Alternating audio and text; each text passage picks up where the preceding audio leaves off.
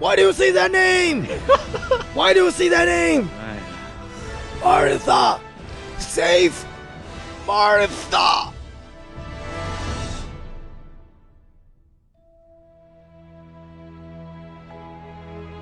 好，我们 开始今天的节目啊！欢迎大家来到 什么电台？刚刚纯属这个意外，纯属意外啊！是是是是 对对对，我今天这个来讲讲一个非常有意思的话题啊，就是大家知道，随着复联四的结束呢，那个漫威宇宙呢，可以算是进入了一个新的时期啊。是，虽然说凯恩·费吉在上海的这个首映式的时候说过，说直到小蜘蛛二完结才算是整个第三阶段完结。反正我是不信的。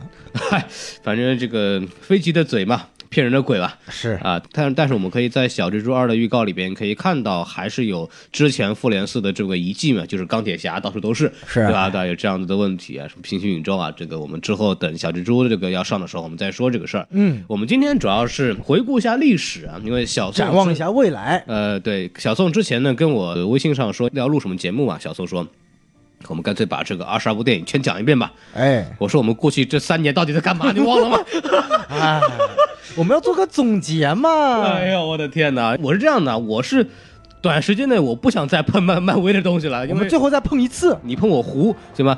啊，好好好好，哎呦，我的天哪，这简直是那个嗯有点恶心了。但是小宋老师说的也很好，就是有必要把过去的电影盘点一下，然后我们也可以聊聊说自己喜欢不喜欢的。对，对我们本来说想请王老师啊，哎王老师呢，因为最近有事儿回到上海，哎，对对，你知道国家最近查的严嘛，对吧？是是是是 对，我就把他供出去了，我就把他供出去了啊！对对对对特别开心啊！对对，在他这边在接受一些调查，然后呢，我在录节目啊，挺好。好好好这是我的责任，那这是我的责任，那是机票给他报了，机票给他报了。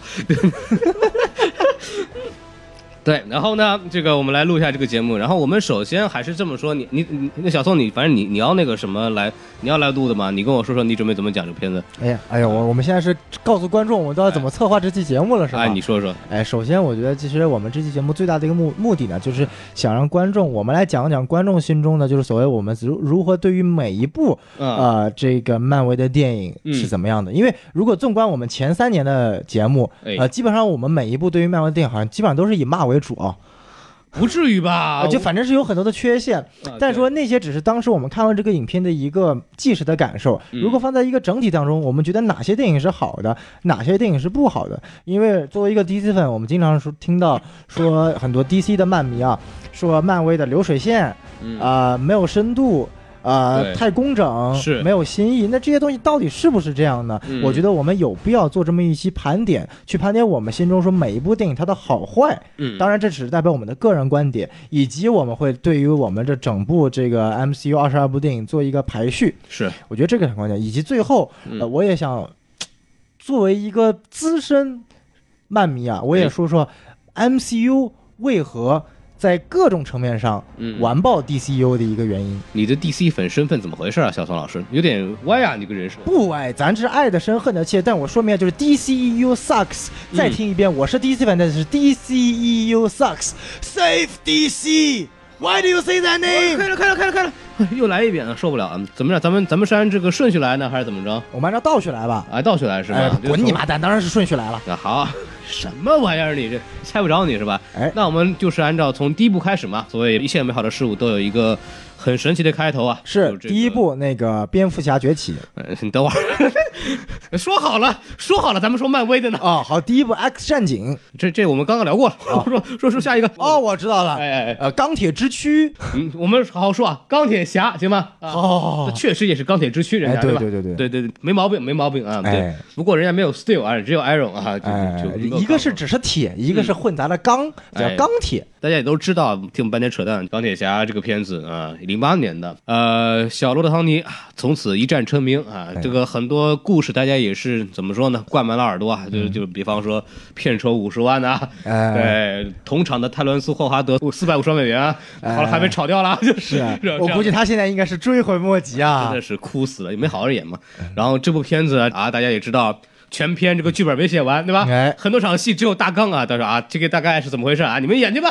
哎，有很多场景也是即兴发挥的啊，也是因为这个小罗伯特·唐尼个人的这种塑造的魅力啊，他的演技也好，包括整个漫威团队对这个钢铁侠这个战甲的很多的塑造，种种因素吧，让这部电影可以说是非常成功，直接开启了我们这个漫威的 MCU 的宇宙。因为当时漫威属于砸锅卖铁啊，哎跟这个美林那边投资银行那边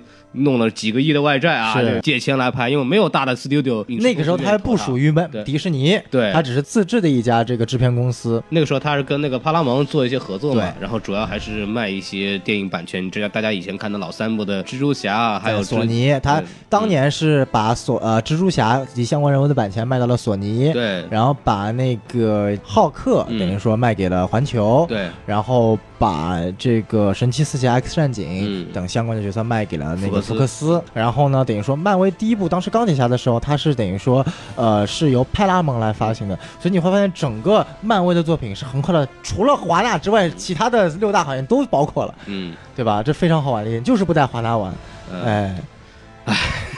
怎么又提到华纳？烂片华没有办法，够华纳。但说到这部电影，就不得不说有一个人啊，就是我们都知道，小罗伯特·唐尼是这部电影等于说是他和漫威算是就是互相成就嘛。是但是我觉得更重要的提到就是说一个隐形的一个人物，或者说我们至今在复联四里还能见到他，就是饰演小罗伯特·唐尼这个钢铁侠角色司机的这个人啊。呃，乔恩·费如，对，乔恩·费如，他呢是一位特别有才的导演，他是钢铁侠一的导演。当然，嗯我们也知道，他也平常也喜欢自己出演一些小角色。对对对，他最有名的曾经是在大本的夜魔侠里面出演了，也是一个大本的这么一个好好好朋友的一个角色。嗯所以说他呢，其实当时是力排众议，选择让小罗伯特·唐尼来演钢铁侠这么一个角色。嗯，所以说他其实，在对于整个指导呀，包括整个看人的眼光来说，确实是非常独到的。这也是因为什么？呃，尽管他在《钢铁侠二》拍砸了之后，嗯，尽管呃换了演员，《钢铁侠三》不是他拍的，但他依然能够在整个漫威体系生存至今。你看现在钢铁侠走了，他在《蜘蛛侠二》里面成功篡位，要跟梅姨在一起了，对吧？接盘接盘，接盘接盘。对对，然后我们说回这个电影本身啊，嗯就孔老师，你觉得这部电影大概你十分能够打几分？这部电影对我来说，反正豆瓣八点二分吧，对吧？嗯反正我刚看了一下，然后我自己可能是在从感情上来讲，应该是九分的一部电影。咱们还是就是客观，客观的话就八分左右，八分嗯，对，甚至是七点五分到八分这样一七点五个成绩到八分。对，其中小波的唐尼对我来说，在这个七点五分里面能占六分吧。对，这部电影对我来说，就是首先就一分给机甲，哎，然后五点五分给小罗唐尼，还有一分给一个就是没有什么毛病的剧情。哎这部电影就说实话，你就大家也看了也知道，你从现在的眼光来看。它就是一个非常非常非常普通的一部那个超级英雄的崛起的这么一部电影，对对，对，但它的优势除了小布勒唐尼对这个角色的演绎之外，他的这个盔甲的这个塑造，我当时在那个复联四那个节目里也说了嘛，嗯。就是被人诱拐的去看了这部电影嘛，就是 就是钢铁侠啊非常刺激，听上去对吧？番然后号马克一孔老师在他穿上战甲的那一刻高潮了。对，真的是这样，就是大家还印象很深嘛，就是盔甲在试试验的时候，大家一张一合，男生的话可能是很难抵挡住就是。平常的一张一合，男生已经抵挡不住了，哎对对对但是机甲的一张一合，对孔老师特别抵挡不住。那就开玩笑是吧？哎钢铁直男嘛，是是是是，果然果然果然。所以说这一瞬间你会印象非常深刻，包括那个钢铁侠的人设是吧？Iron Man 就最后我是钢铁侠这个，哎在这之前好像很少有英雄就说暴露自己的真实身份 是吧？哎，而且包括在电影一开始也没有这句台词，后来是小罗唐尼自己加上去的，其实有很符合这个人物的设定。整体来说，这部电影是一个从娱乐角度来讲令人非常满意的电影。对然后我个人呢，我会可能给这个影片打七分。是为什么呢？就首先我不可否认的是，他的钢铁侠一确实给漫威系列开了一个好头，它是为数不多的在整个漫威电影的独立第一部的呃电影英雄当中算是很不错的了。嗯。甚至说我们后来可以说到这个奇异博士整个套路基本上是照抄钢铁侠一的套路在拍的，他也其实给同类型的电影提供了一个套路。嗯，最关键的是他把整个小罗伯特·唐尼他这个他的人物弧其实圆的很多，对。就是从一开始一个呃这个花花公子啊，然后得知自己的武器被别人利用，对然后再开始反思。这其实是他的这一个转变，是他整个人物贯穿到复联四的他的一直一个转变的一个一个嗯形态。他从一个自私的人到最后变成一个无私的人。尽管我们知道复联四最后无私的那一刻有点做作刻意，但是他确实有整个一个变化。这一切的是归功于复联一给他的这么一个人物弧的一个变化的。嗯我觉得这点很好。但是为什么我打七分呢？就是因为整个我们知道电影有三段嘛，啊第一阶段、第二阶段就是 Act One、Act Two，我给满分，或者说至少八分有的。第三阶段是整体崩盘的，啊，因为整个电影我觉得唯一的问题在于他的反派实在是太垃圾了。对垃圾问题在于什么？我们知道反派。大家可能都忘了，这反派的演员是杰夫·布里吉斯啊，对然后没有人就是认他这个有有印象，你知道就是。对啊，就那时候我也不认识那老头儿嘛，对我就觉得把那个钢铁装拆掉，这个老头儿演的还有点意思，但是但是感觉最后那一幕太水了，对啊我们知道我们喜欢看反派是因为他有动机的，嗯，类似于你看泽莫男爵，我说过很多次，他的动机就是要毁掉整个复仇者联盟，对对吧？他不需要很多刻意的动作戏来解决，他更多是一个心理上的冲击。那么嗯我们看杰夫布里斯这个角色 Albert Stein，他的整体从影片一开始到结尾，他只有一个目的，就是搞垮小萝卜的唐尼。把他踢出去，让自己成为他这个他父亲的霍华德斯塔克工业的这么一个集团的总裁。对对，但是你最后发现，他说后来他得知了这个钢铁侠造出这个反应堆之后，他的他的理想突然变了。嗯，变成了我要夺得这个机械，然后就莫名其妙在最后一段的时候，他就说我什么都不管了，我变坏也变坏了，让别人知道也知道了，我就把他这个机械夺过来装到我自己身上，我变成一个超级无敌的铁巨无霸，然后跟钢铁侠打一顿就行了。就他的一个整个的呃阴谋在那一阶段崩掉了，让让他觉得就是说最后是为了打一场两个机甲人在打仗而打仗，他的整个人设是崩掉了，因为我们知道就是。他想的做法是，我要成功把他搞下位，然后我当这个集团老大。对，但是最后的结果是，我不管了，我就跟你打一架，把你打赢了，我就赢了，就就就是完全就是没有任何一个孤独有一个决断，所以我觉得在这方面，钢铁侠一让我觉得在这点有一点让我觉得不够好。他就是最后面就是我我打一个比我大一点的钢铁侠，嗯其实就是这么一个路数嘛，嗯就是这种打巨大化人物呃角色的这种所谓的类似的这样的桥段就已经非常多了。而且这个所谓的大一号的这个所谓的机甲也没有显示出很很有特色的地方，对对，这个让我们觉得就是显得也没什么劲，包括打到最后是把那个反应堆给毁了以后，把那个机甲给干掉了。对，就是个人感觉就是刻意搞一个能量很大的东西，然后把它毁掉，就是这个还是偏刻意化一点了。嗯所以说我会可能最后给他打到七分。对，然后另外其实还有一点很有意思的一点就是，我记得当年零八年的时候，那个时候我看过一篇报道，啊，尽管我那时候才十岁啊，嗯我，看过一篇报报道，就是零八年有两部电影上了，一部叫《钢铁侠一》，哎一部叫做《黑暗骑士》。啊，那个时候第一期是如日中天的，是的，那个时候那篇报道说什么？在黑暗骑士的结尾，蝙蝠侠用自己的名义去承担了小丑和双面人承担的一切罪责，对成为了哥谭市影面的英雄的时候，嗯，钢铁侠在众人面前发出那一声“我是钢铁侠”，显得格外的苍白且无力。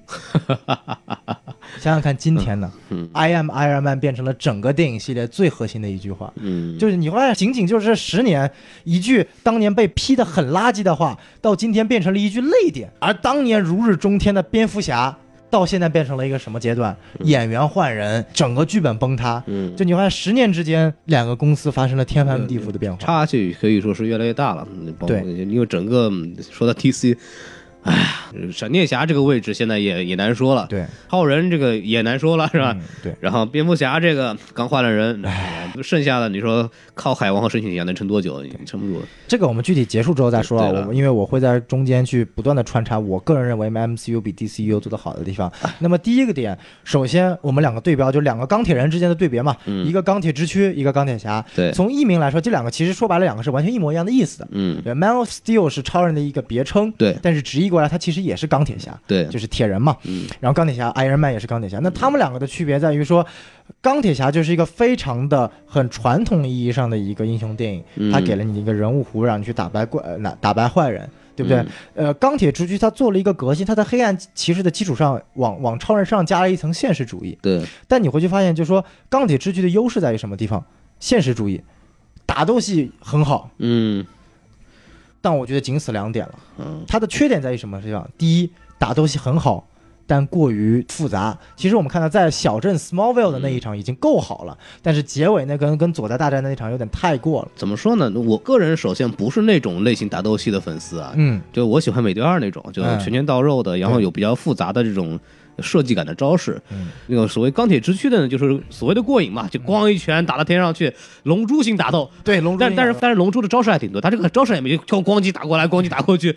其实你看多了以后就肯定很疲劳，就冗长嘛。视觉疲劳。对，冗长。但我觉得这个其实表面上，我觉得钢铁之躯最大的一个问题在于什么？他过多的、过多的想要去在超人上加上一层所谓的一个神性。他在讨论他在面对别人对于他神的一个状态的时候，怎么样去处理他这样一个问题。对，但是他忽略了他人性的一嗯面，就是你你很少能在这个影片当中看到。超人他真正是一个阳光的一面，你尽管可以说钢铁之躯它是在一个不断成长的过程，嗯但是你作为一个起源性的一个电影，你没有给超人一个决定性的性格。钢铁侠的性格从第一部就已经奠定了放荡不羁、喜欢说俏皮话、不负责任，这已经为他之后的角色变化做了一个铺垫了。你去看超人，你很难定义出他这个角色到底有什么性格。漫画中的超人是什么？阳光、开朗。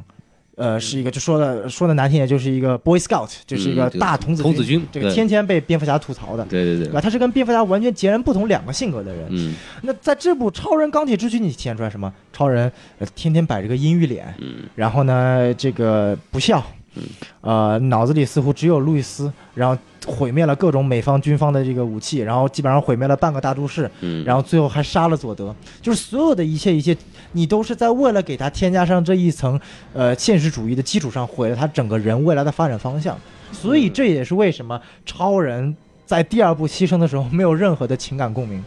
你可以知道，就是超人目前为止一共出现在三部的 DCU 里面啊，就是首先就是钢铁之躯，然后第二是超编嘛，第三就是正义联盟。我们可以看到，超人几乎没有性格人物成长的契机，对他永远就是承担一个我是大炮的感觉，就是我是来揍人的，对除了我揍人之外，我别的事情不要来找我。BVS 其实是给蝙蝠侠一个转变的契机对，这跟超人没有多大关系。当然，这个我们可以之后再说了。但是确实，我觉得就是说，超人他整个一个漫画公司的灵魂人物，嗯而且是起始军，对，跟钢铁侠一比，做的太差。当然就是很仓促了。你看，从钢铁之躯到正联很赶，嗯，所有的戏份都非常，根本没有时间给你做所谓的人物塑造的问题啊，嗯就基本上。是吧？就是有机会就打，不像这个咱们复联二十二部电影慢慢铺好来，一个人平均一到两部电影，三两部两到三部电影都有的，对所以所以就完全就没有办法去做这样的尝试，可以可以这么说了。好，嗯，那反正我们现在跳回之前我们说的这个盘点电影啊，对然后这个钢铁侠我们已经给分了，啊总老师八分，我七分。啊那我们说下一步下一步这个无敌浩克，零同样是零八年出的啊，无敌浩克有什么好说的吗？无敌浩克，我首先承认啊，我到现在为止没有看完过，啊，就是我我没有完整的看过这部电影，我只是看很多呃解析啊乱七八糟，反正都讲的差不多，但是我目前为止没有勇气把它看完。这《无敌浩克》是一部整体感官非常奇怪的一部电影，当然啊也确实奇怪，因为它算是环球出的。对，环球你知道是一个喜欢出怪物系列的一个公司的一个，很适合，很适合。对，然后但是《无敌浩克》就把它打造成了一个非常具有一种 cult 片那种怪物怪物片的感觉，整体就感觉非常奇怪。除了在最后那一刻，托尼斯塔克，《无敌浩克》是唯一一部没有彩蛋的那个 MCU 的片子，因为呃，托尼斯塔克不是出现在片尾之后，是出现在片尾之前，就是在嗯 literally 是影片的最后一幕，钢铁侠出现的，然后把那一幕作为整个影片的结束，嗯没有所谓的之后的片尾彩蛋。啊，原来如此对。，然后在整个影片当中呢，我们可以看到，就是说浩克，首先这个版本的浩克是没有起源的，所有的起源是通过前面将近两三分钟的一个 flashback 闪回，就直接给闪过，呃蒙太奇给闪过去了。相当于就是怎么说，就很多人说他这他这个片片片子呢，跟李安那版本是有联系的，其实就是用了一点点前面那个闪回的这部分啊，对，然后最关键的问题在于，就是说那个片子的特效做的很差，就是啊当你去看绿巨人打架的时候，会有种特别特别奇异的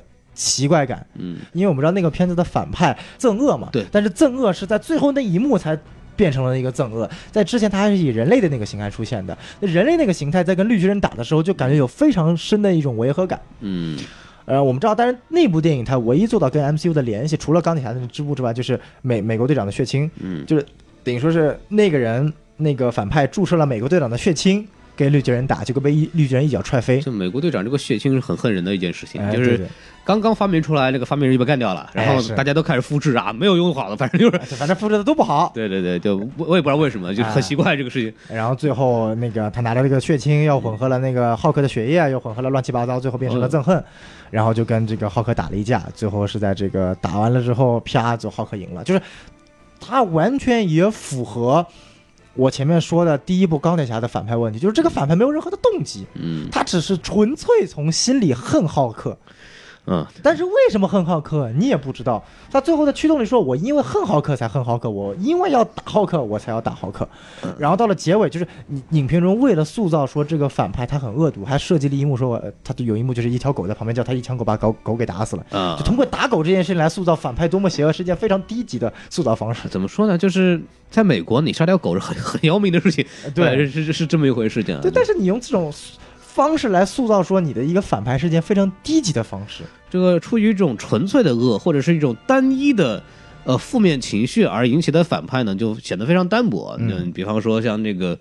呃，钢铁侠这个就纯粹出于个人利益，嗯或者是嫉妒，是吧？然后这个完了以后，纯粹出于莫名其妙的厌恶，这个东西就显得很单薄。对对对，这属于反派里边的怎么说呢？一个大忌吧，就是你要做一个没有意思的反派，就是要一个非常原始的情绪作为他的唯一的原动力，是这么一回事情。对，这个片子当时我记得是怎么回事？弄弄到后来是诺顿不演了，是吧？就诺顿，因为本身在那个时候是 MCU 最大的大牌嘛，对他当时是不满导演和编剧，然后自己还给编剧加了好多东西，嗯然后用了自己的笔名。你可以看到，在那个现在的绿巨人的那个编剧名单里面，有个叫做爱德华什么什么什么什么的那个人，那个人是搜不到的哎，他是爱德华诺顿的一个化名。原来如此，对，然后他这，但是你知道，这最后剧本也是那么很垃圾嘛，嗯然后导致他他最后就跟漫威的高层有很多很多的不满，最后想了想就说。你你牌这么大，你又演不好，嗯那就别让你演了吧。我们找一个牌小一点的，又听我们话的。嗯于是马克·鲁法洛 成为了这个新的绿巨人，而且说白了，嗯他的绿巨人其实是承担到了绿巨人在复联系列的一个重要作用，嗯，就是一个尽管作为元老，但是一定他不是一个最主要的角色。啊，这个是很有意思。我还记得当时复联那个在漫展，SDCC 嘛，就是圣地亚哥漫展的时候有一个见面会，嗯，然后那个时候我记得是谁，是凯文·费奇还是那个钢铁侠？小罗伯·唐尼，哦，对，钢铁侠就说 让我们再次欢迎绿巨人马克·鲁法洛，然后其实台下的人都懵了，鲁马克·鲁法洛是谁？爱德华·诺顿呢？笑死了！那那一场成了一个永，成了一个经典场景，是是是是神场面，那是一个，哎呦我的天！我记得马克叔之后在采访的时候说，我那天好好的吐槽了小萝卜的好你，哪有你这么介绍我的？让我们再次欢迎。再次欢迎绿巨人的扮演者马克·鲁法洛，鼓掌鼓到一半都懵了。，Who the fuck is Mark Ruffalo？哎呀，我的天，这这事儿是还挺有意思。不过那个他那个，我记得绿巨人的这个结尾，无敌浩克的结尾，其实有一个就是他在打坐嘛，嗯就他就其实也是接的那个复联的开头嘛，就是嗯出去打坐，然后一睁眼绿光出现了。其实那个时候就是给大家说一下，他他能够。跟那个绿巨人有一个就所谓的和谐相处的这么一个想召回哎真的召回的这个过程，其实印证了在这个复联里边那个马克鲁法老说那句话，就是我一直很愤怒。嗯，尽管这句话听起来特别的扯，就是就是这个其实算是一个掐掉的设定吧，啊就是说无敌浩克他在最后。其实他作为一个单片电影，他说嗯。最后我嗯绿巨人和班纳之间得到了一个、嗯。呃平衡，嗯，但是问题在于，你现在得到平衡了，我未来故事怎么去发展？对，嗯所以说之后就等于说又不平衡了。又不平衡了。你你后来发现，就是绿巨人这个角色的他的魅力就在于他的嗯两个、两个身份之间，就像黑凤凰和秦格雷之间，他有一个平衡点。那么这两个角色也一直在平衡，甚至到了复联四，我们才看到他导了一个平衡点，成为了班纳博士。嗯但是如果你在无敌浩克这一个地方就咔，我说我们平衡了。嗯之后还能说啥？没什么好说了。所以说后面的从复联一开始，又再次把这个所谓的相当于是一个崩坏的设定了吧？我只能是这么说。哎，你还记得有那个当时漫威有个短片叫什么《寻找雷神锤在路上发生的故事》，就是那个寇森探员和做好探员 c i t y w e l l 就是后来这里是九头蛇，那个那那个短片叫做 The Consultant，叫顾问。哦，是那个吗？对他们哦好几个短片，哦就第一个短片叫《卡斯的顾问》，专门讲的是绿巨人哦，对对对对对对对，对就是那个讲的是什么？是他们两个在聊说那个要把那个憎恶给加入队伍还是干对，嘛要？要把本来说想把憎恶加入复仇者，啊后来觉得哎算了吧，还是让绿巨人来比较好一点。特别逗，然后那个什么那个 Set Well 就是做好太平和寇三在聊，在在一家那个哎浩虎我还记得，对对对，对，在那聊说，操，这个实在不想要这怎么办？我们 cos 说，哎，好办，我们派一个这个将军特别讨厌的人去聊，肯定不会同意的。对，然后结果就印证到了那个无敌浩克结尾找了托尼斯塔克去跟将军聊。这个也算是挺有意思的一个小的这么一个小彩蛋吧，就是跟短片跟这个电影的这么一个映射，当时还挺多这种媒介之间的这种联动的，后来慢慢就少了。那么这个片子说完了吧？打个分吧，你啊十分能打几分？我没看完啊，所以我就不打分了吧？我可能打个四分吧。啊，对对，好了，然后我们来说下一个啊，说下一个，下一部这个钢铁侠二，哎，钢铁侠二啊，这钢铁侠二这部电影呢，就非常的有意思了啊，就是牌儿很大啊。这个时候，小罗唐尼已经挺有名的了，然后请了另外一个人叫米基洛克，这次演了边锁，豆瓣七点六分。来，你说说吧。我个人觉得啊，就是这部片子是我觉得，就我不会说它是最差的哎，漫威电影，但我可能说是最无聊的一部漫威的电影，就是它整个故事线是非常的呃繁琐的，嗯或者说非常的无序的，而且它整个的核心在于就是说，呃，小罗伯特·唐尼就是钢铁侠这个角色正在 deal with 他在处理他自己的一个靶中毒的情况，嗯，对吧？你一个超级英雄电影，你的主要的讲述的点在于我在处理我如何靶中毒。对，那这是一个非常非常无聊的这个点，然后中间为了铺垫这个未来的发展方向，引入了神盾局长尼克弗瑞，中间有好长一段剧情，嗯又引入了黑寡妇。其实说白了，那个时期的黑寡妇，我觉得还不是一个讨喜的角色，她只是作为一个说白了就是一个物化女性的角色性存在的。而且那部电影当中，你你又看到一个非常。针对于自己中毒非常歇斯底里的，甚至有一些无理取闹的小罗伯特·唐尼，嗯就等于说那部电影其实，在某种意义上差点毁掉了第一部电影建立的这个小罗伯特·唐尼，或者说这一个钢铁侠托尼·斯塔克这个人设。那可以说，这部电影唯一做到让我说觉得还可以的地方，就是它进一步的加深了，呃。托尼·斯塔克与自己父亲的那段关系，因为他中间有段对话嘛，就是他的父亲说：“我自始至终唯一的最大的财富就是你。”那句话其实是作为之后也是贯穿在整个复联系列的一个很关键的一句话。那做了一个世博会嘛，对然后就做这个新元素的时候，漫画里是有这个做新元素的这么一个东西的，有吗？没有哈，没有，对，就是他这个东西太扯了。嗯就是你还记得当时那个剧本是呃那个怎么写的吗？我我来给你回顾一下啊。嗯那个小萝卜·唐尼打开了那个博览会的浏览图，找贾维斯说：“来扫一扫，嗯扫出来了。”然后看了一下平面，突然开窍了，树拿掉，嗯园子拿掉，这个拿到那个拿到，突然然后一合，啪一放，啪。Congratulations, sir! You have found a new element. 我当时就嗯，你怎么就找到一个新元素了呢？然后小罗伯特·唐尼跟着接了一句说：“请合成它。”加维斯然后来一句：“不好意思，先生，我们合成不了。嗯”哦，然后小罗伯特唐尼跟了一句说：“没事儿，一起上。”然后他就咔咔咔咔咔动了一个能源那个什么光束，然后往那个三角形上嗯哔照了，大概照了两分钟。哎，恭喜你，先生，你成功的发明了一个新元素。我当时就说：“这他妈是谁写的剧本？这他妈是谁写的剧本？这剧本我都写得出来。哎呀，就是他呢做了一个离子对撞机啊，我的天，一个人做了一部离子对撞机，” 然后就照了一下，哔 就照出来了。哎呦我的天哪！就这个这这这个东西看着确实莫名其妙，就哪儿出来的就这么一个对，一个元素就做出来了，就感觉像是哎实在编不下去了怎么办？就那个剧就是如果你干如果你拿这种 MCU 电影 DC 粉来喷这种 MCU 电影剧本太差，我觉得是完全没有问题的，因为这个这什么剧本这个电影让我印象最深的其实是那个除了黑寡妇之外，啊？除 了黑寡妇之外，就是那个箱子，一手踏上去，然后箱子变成那个啊盔甲那个东西，我觉得还是挺有想象力的。对对对。这我我是特别喜欢，包括那个搞笑挺搞笑，山姆洛克维尔，这是我第一次对山姆洛克维尔这个演员有印象，广告牌啊那个时候之后的事儿了，他绝对是全剧亮点，嗯就他是演的是非常他甚至超过了米基洛米基洛克这个角色反而没什么亮点。没什么意。思，对而且 Where's my bird？就就我觉得这个漫威经常会给他的反派添加一些很奇怪的元素，比如说杀狗，比如说要找自己鸟，就让你感觉说，哎，你这样是会把反派塑造的很有意思吗？就那个时候，就是完全可以喷说 DC 有好的反派，漫威没有好的反派。这个鸟莫名其妙，对就你也不知道他那个鸟要来干嘛。啊，对啊，然后这部电影呢，还有一个彩蛋就是这个就所谓的彩蛋吧。嗯，Peter Parker，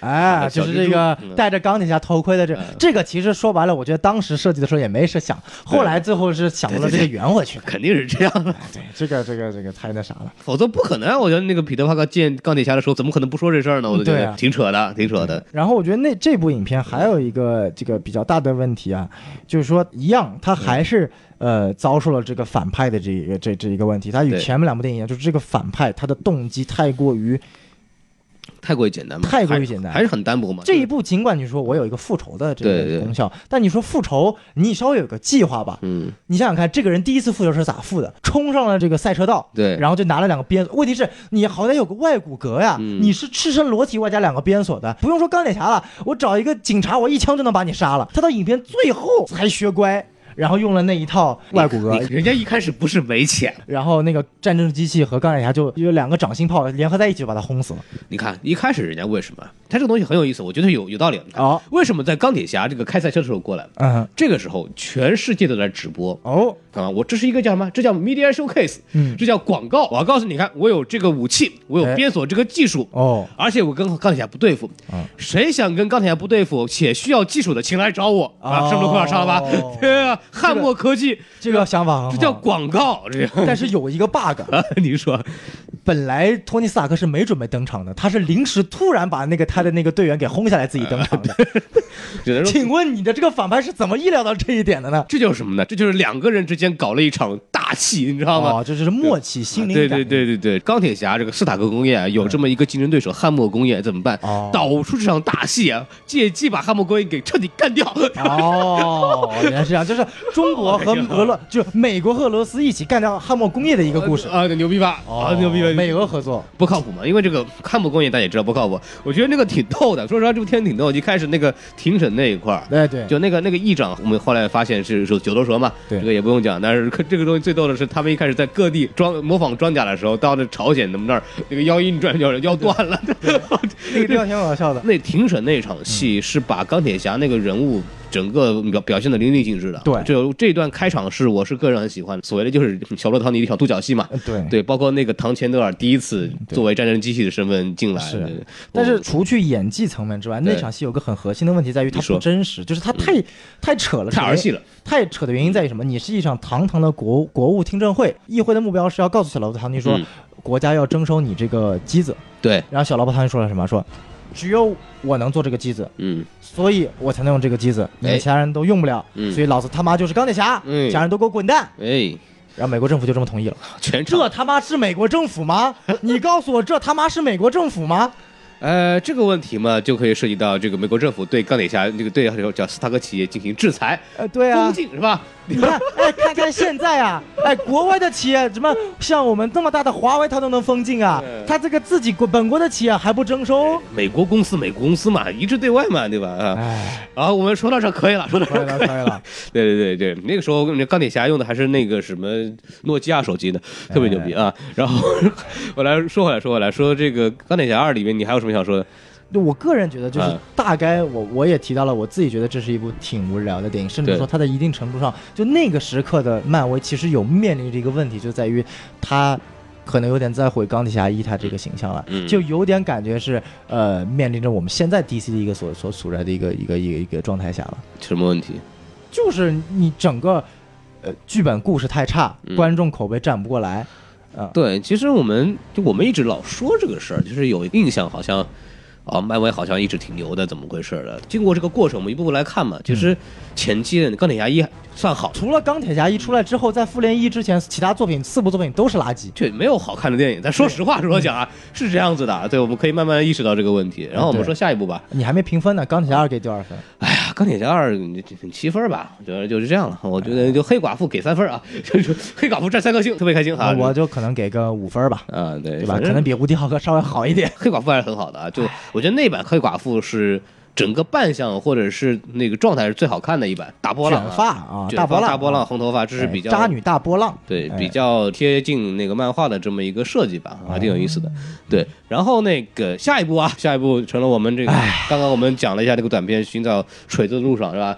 然后就讲到锤子了啊，我收回了我前面说这个钢铁侠是最无聊的，啊，雷神是最无聊的漫威电影。对对对，毕竟人家那个锤子公司也倒闭了嘛，对吧？哎，就就就哎，不不挨着啊。这说回来，雷神呃，豆瓣是七点零分啊，然后导演是肯尼斯·布莱纳啊，就是哎这个沙翁导演，大侦探波罗哈，大侦探波罗啊，所以这部片子呢，当时请这个导演来呢，也是想拍出这种宫廷史诗那种感觉嘛，叫什么话剧式的那种舞台剧式的感觉，然后就请了这个漫威有史以来最大牌的女演员奈特利·波特曼出现了啊，是，然后这个汤姆·希德森啊，成功出现了啊，这是我们之后大家都很喜欢的这么一个洛基，克里斯·凯姆尔斯嘛，小宋老师，其实我第一次看雷神的时候，就是首先我我我就是我个人感觉啊，嗯就可能雷神算是我个人感觉，除了我前面说他是最无聊的之外，是我个人感觉我最讨厌的一漫威电影。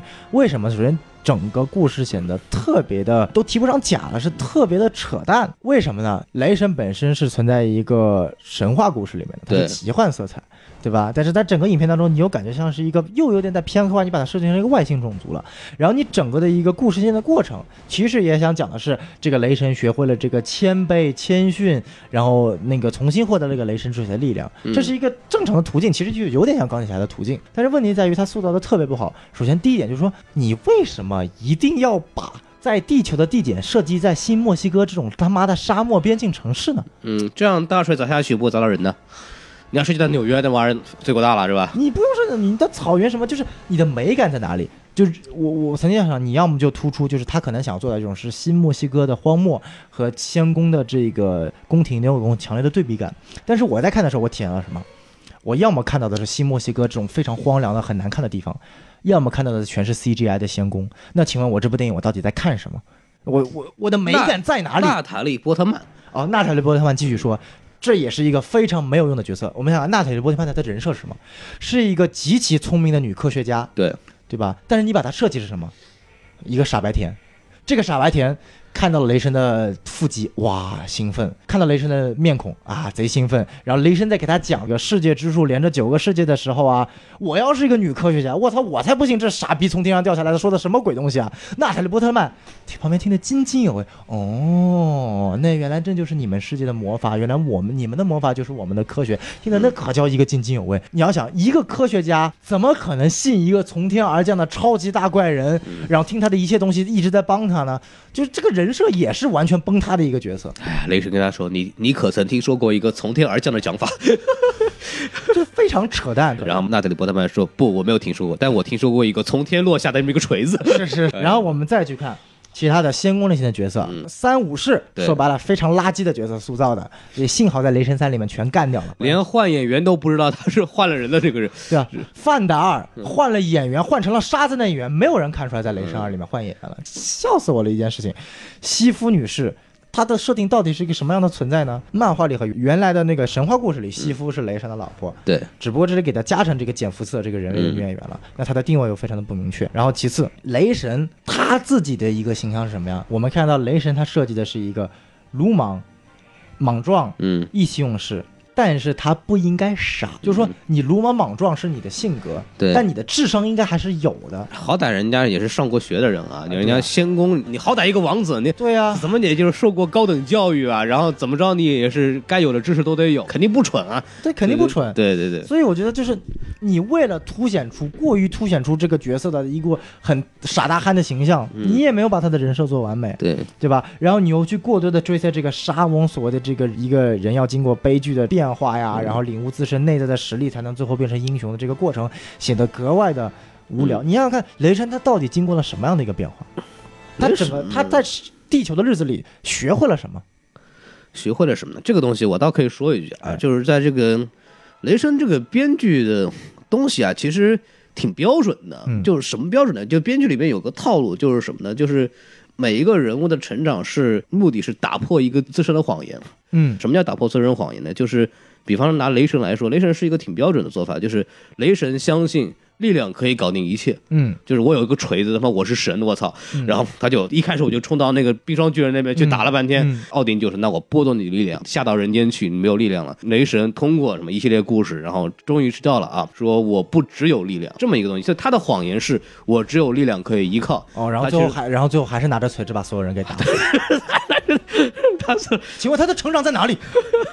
好有道理啊，对，但但是编剧手法是这个手法，这是这个手法，对啊、因为那个我们之前在讲惊奇队长的时候，其实说到这个问题，惊奇队长其实是一个莫名其妙的，他的谎言和他的故事是没有关系的。对，雷神其实是讲的这么一个故事，就是我打破了自己对力量的迷信，嗯然后呢，我从一个是一个纯傻逼，然后就慢慢的体会到作为一个人的这种情感，找到人性啊或者怎么样这样的东西。但是整个片子确实是挺无聊的，嗯，他这种无聊你都不知道从哪儿来的，你知道吗？就是可能打架打的也是不爽，或者是演员本身性格就表现，你不得不说克里斯·沃斯在这几个主演里边的演技啊，说不上好。当然，可能在《雷神三》里边就重新改变了人物性格之后，可能就比较合适了。哎，但是之前来说，克里斯·沃斯除了确实帅，确实是膀大腰圆第。一部里面也不帅，因为对那头发也是假发，然后就戴的格外的奇怪。Anyway，就是他这个，反正除了这个大高个儿的这么一个壮的形象之外，其实没有给这个角色赋予更多的这种东西。对，所以各方面原因导致这个角色到故事就显得就是没有意思，就是他没有任何东西是能挑起来的对。反而这部电影捧红了一个反派叫洛基的。哎，对 对。但是关键问题在于什么？这我还要洛基火。不是在这部电影火的，说白了是在复联一火的。这部电影的洛基让我觉得，就是我第一次看雷神的时候，我并没有觉得洛基是一个特别好的一个角色，我反而觉得他是、他就是一个天天没有人爱，想要拿到哥哥爱，想要拿到父亲爱的这么一个特别弱小的一个角色。甚至到了影片最后，他听到了雷神对他说的“我释怀你啊，还是我原谅你啊”的时候你回来吧。然后他就把那个，然后他就放下去，掉下黑洞了。我那一刻觉得很搞笑，你知道吗？就是说，你这到底想要咋地吧？你这个反派，就你你不要再要到这种境界了。就是你你这个反派存在的目的是什么？就是我觉得就是完全跟故事脱节。就是怎么说呢？就是洛基这个人物角色是也是这样子的嘛，就是他其实一开始是很支持雷神的，对啊就是是一股是你的亲密战友，对啊就跟那个三三骑士是一样的，特别开心的玩到大。直到他怎么说，他一直以为他跟他的那个这个雷神啊、嗯是有同样的继承权的，嗯，只不过雷神更英武或者怎么样，你选他、我接受。哎，但是后来知道，原来你是因为我是冰霜巨人的儿子，所以才没有选我的，然后突然就崩溃了，这就有点就是蛮奇怪的。对啊，所以我觉得就是你你这个反派同样遇到了一个问题，你到底最后。你的结尾是什么？就是每一个我们觉得一个特别好的反派，就是他有明确的目的。灭霸就有明确的目的，我不管怎么样，我就是杀一半人。复联四我就是把所有人都杀了，这是我明确的目的。对泽莫男爵明确的目的，我要干掉所有复联的人，他们自相残杀，包括这个黑豹，我明确的目的，我要振兴黑人，打倒这个压迫黑人的奴隶，就是每个人都有明确的目的，在他们的故事里，嗯，他是英雄。对对，嗯那那，请问从钢铁侠一到现在的哪一个人在他们的故事里他是英雄的？洛基是他自己的英雄，洛基洛基我也感觉不到，就是嗯像我说的，他就是一个想要有人爱的角色，他他就是希望别人能够认可他。对，他就他就是为自己争口气嘛，就爸爸你要注意我呀。他为了获得奥丁的认可，他亲生杀了他的亲生父亲。我以为他那时候的人物光环是最后他真的是邪恶到一定极点了，他把自己的父真正的父亲引过来，要干掉奥丁。如果你这么判，我倒觉得还好，你就彻底变坏吧。但他的选择是什么？我把父亲引过来了，我告诉我的亲生父亲说你干掉奥丁，然后我把我的亲生父亲给杀了。我告诉你说，你看爸爸，我把我的亲生父亲都给杀了，我绝对有继承权。就就他有点莫名其妙的，就是就是他一切都是为了一个空无虚的东西而而努力的。特别任性。对，他其实就特别任性，就是性格上就是个小朋友嘛，然后他不知道他自己的到底在做什么，你知道，嗯他是那种状态，就显得非常的还是孩子气了一点吧，就显得那种。这个到之后我们在那个复联里面再讲他后面发生什么样子。反正雷神这部电影呢，反正就是呃就没什么看头啊。然后下一部，下一步，下一步打几分？嗯六六分吧，及格吧我可能。也五分呃。观感上还不如钢铁侠二，这个观感上的区别主要是因为这个演员上的区别，就是人设上的区别，这个确实是差距挺大的了。好，对，然后那个美美国队长，队长首位复仇者。美国队长这个我前面是不是说雷神是我觉得最无聊的漫威电影啊啊美国队长是我觉得最无聊的漫威电影。是不断的往后推，还有新的什么？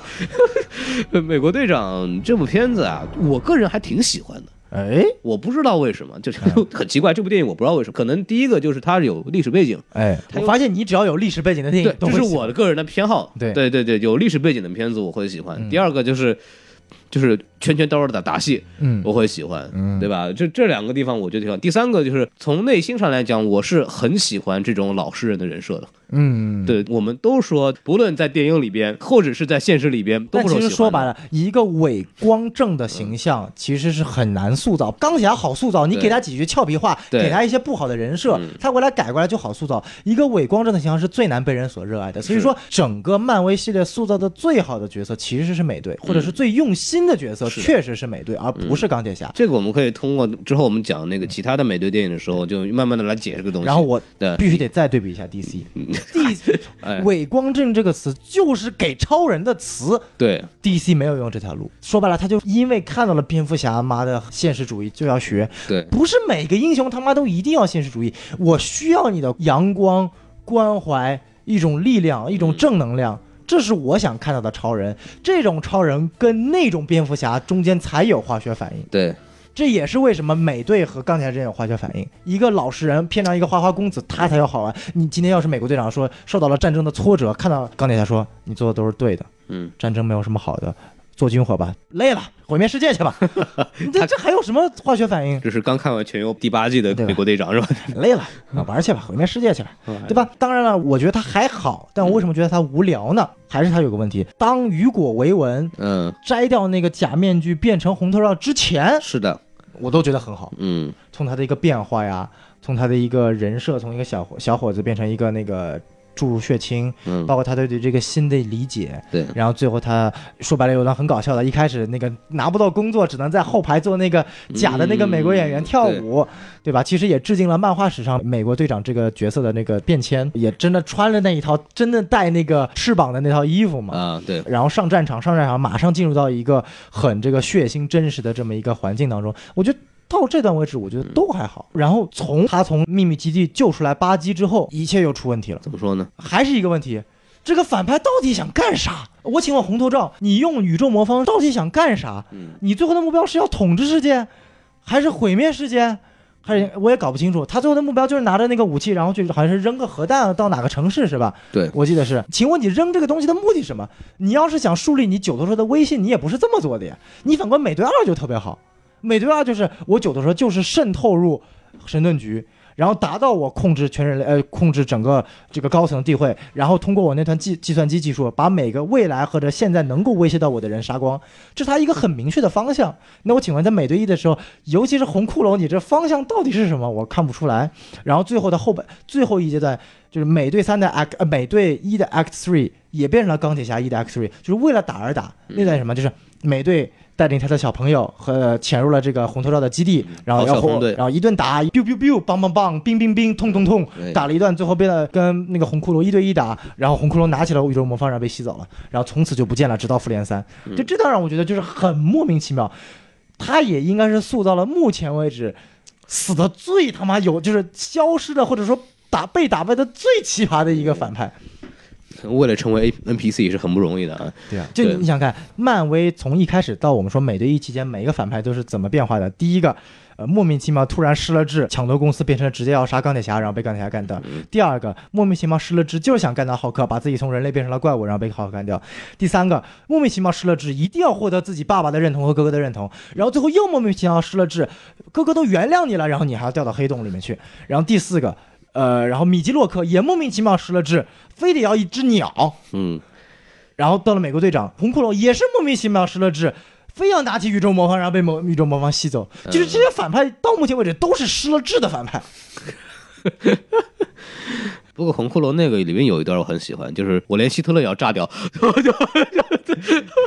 很敢想啊，小伙子小伙子很敢想。其实他其实很传统的一个反派嘛，就是我觉得啊，我是可以理解的，因为他在一个他在一个很传统的年代，啊在一个很单纯的年代，面对了一个很单纯的这个英雄，然后我们就需要一个很单纯的反派嘛。啊，就是我要毁灭世界那个时候的英雄就是什么？就就是我要我要我要救世界嘛，啊我要救美国嘛，我要打赢战争嘛。那反派就很简单，我要毁灭世界嘛。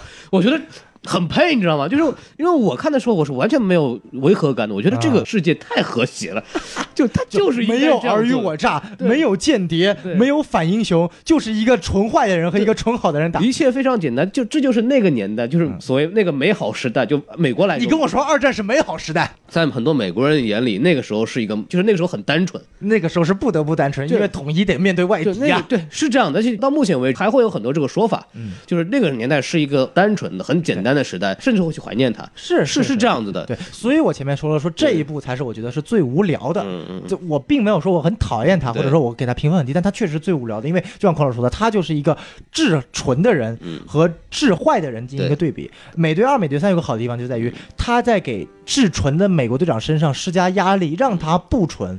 对，然后再把他重新回到纯。那美队一其实没有任何这种精神层面的压力给到他的。那肯定就是他这部电影其实为了之后的转变做个好头嘛。他第一部人设立得很好，对特别喜欢他那个把那个炸弹抱住，然后嗯自我牺牲的那个，那个就挺好的，就把美队这个人设彻底立了起来嘛。嗯包括就是我可以撑一天啊，把就用了用了好几部是吧？就有这么一个破台词。但是里边我觉得最扯的一个东西就是是那个。啊，明明你可以自己跳下飞机就可以走了，为什么你一定要把飞机一直开在那儿？你把它开到那个冰川上不行吗？你就反正到冰川上了嘛，对吧？我觉得就就有点那啥。不过那个这部片子，我记得其实对整个宇宙的一个好处就是，这是应该是第一个就引入这个宇宙魔方宇宙魔方或者是六大宝石的这么一个对部电影了吧？就相当于为后面的宇宙呢做了这么一个铺垫。是是就是等于说，嗯呃，雷神和美队这两部电影的话，一个给复联提供了反派，一个给复联提供了武器。是的，好，那我们总结一下，那嗯美队一，请问孔老师，你能，你不是还蛮喜欢的吗？我我给那个八分嘛，对我给八分。八分儿，哦，这么高，对这部片子绝对是没有八分的啊！就是咱 说实话讲，啊对对对，我我是对这个美好纯真时代的这么一个向往，对我给八分。那我可能给个六分。反正及格了，反正将将好好及格，看得过去，没雷神这么垃圾。对这部电影在美国当时票房和口碑的也都很一般。哎，对，就是说白了嗯，在复联一之前，嗯只有钢铁侠的两部能撑起票房，后面其他三部都完全就完完全就不行。说的好那个什么一点，就是小布罗唐尼一个人能撑起票房，剩下的都不行。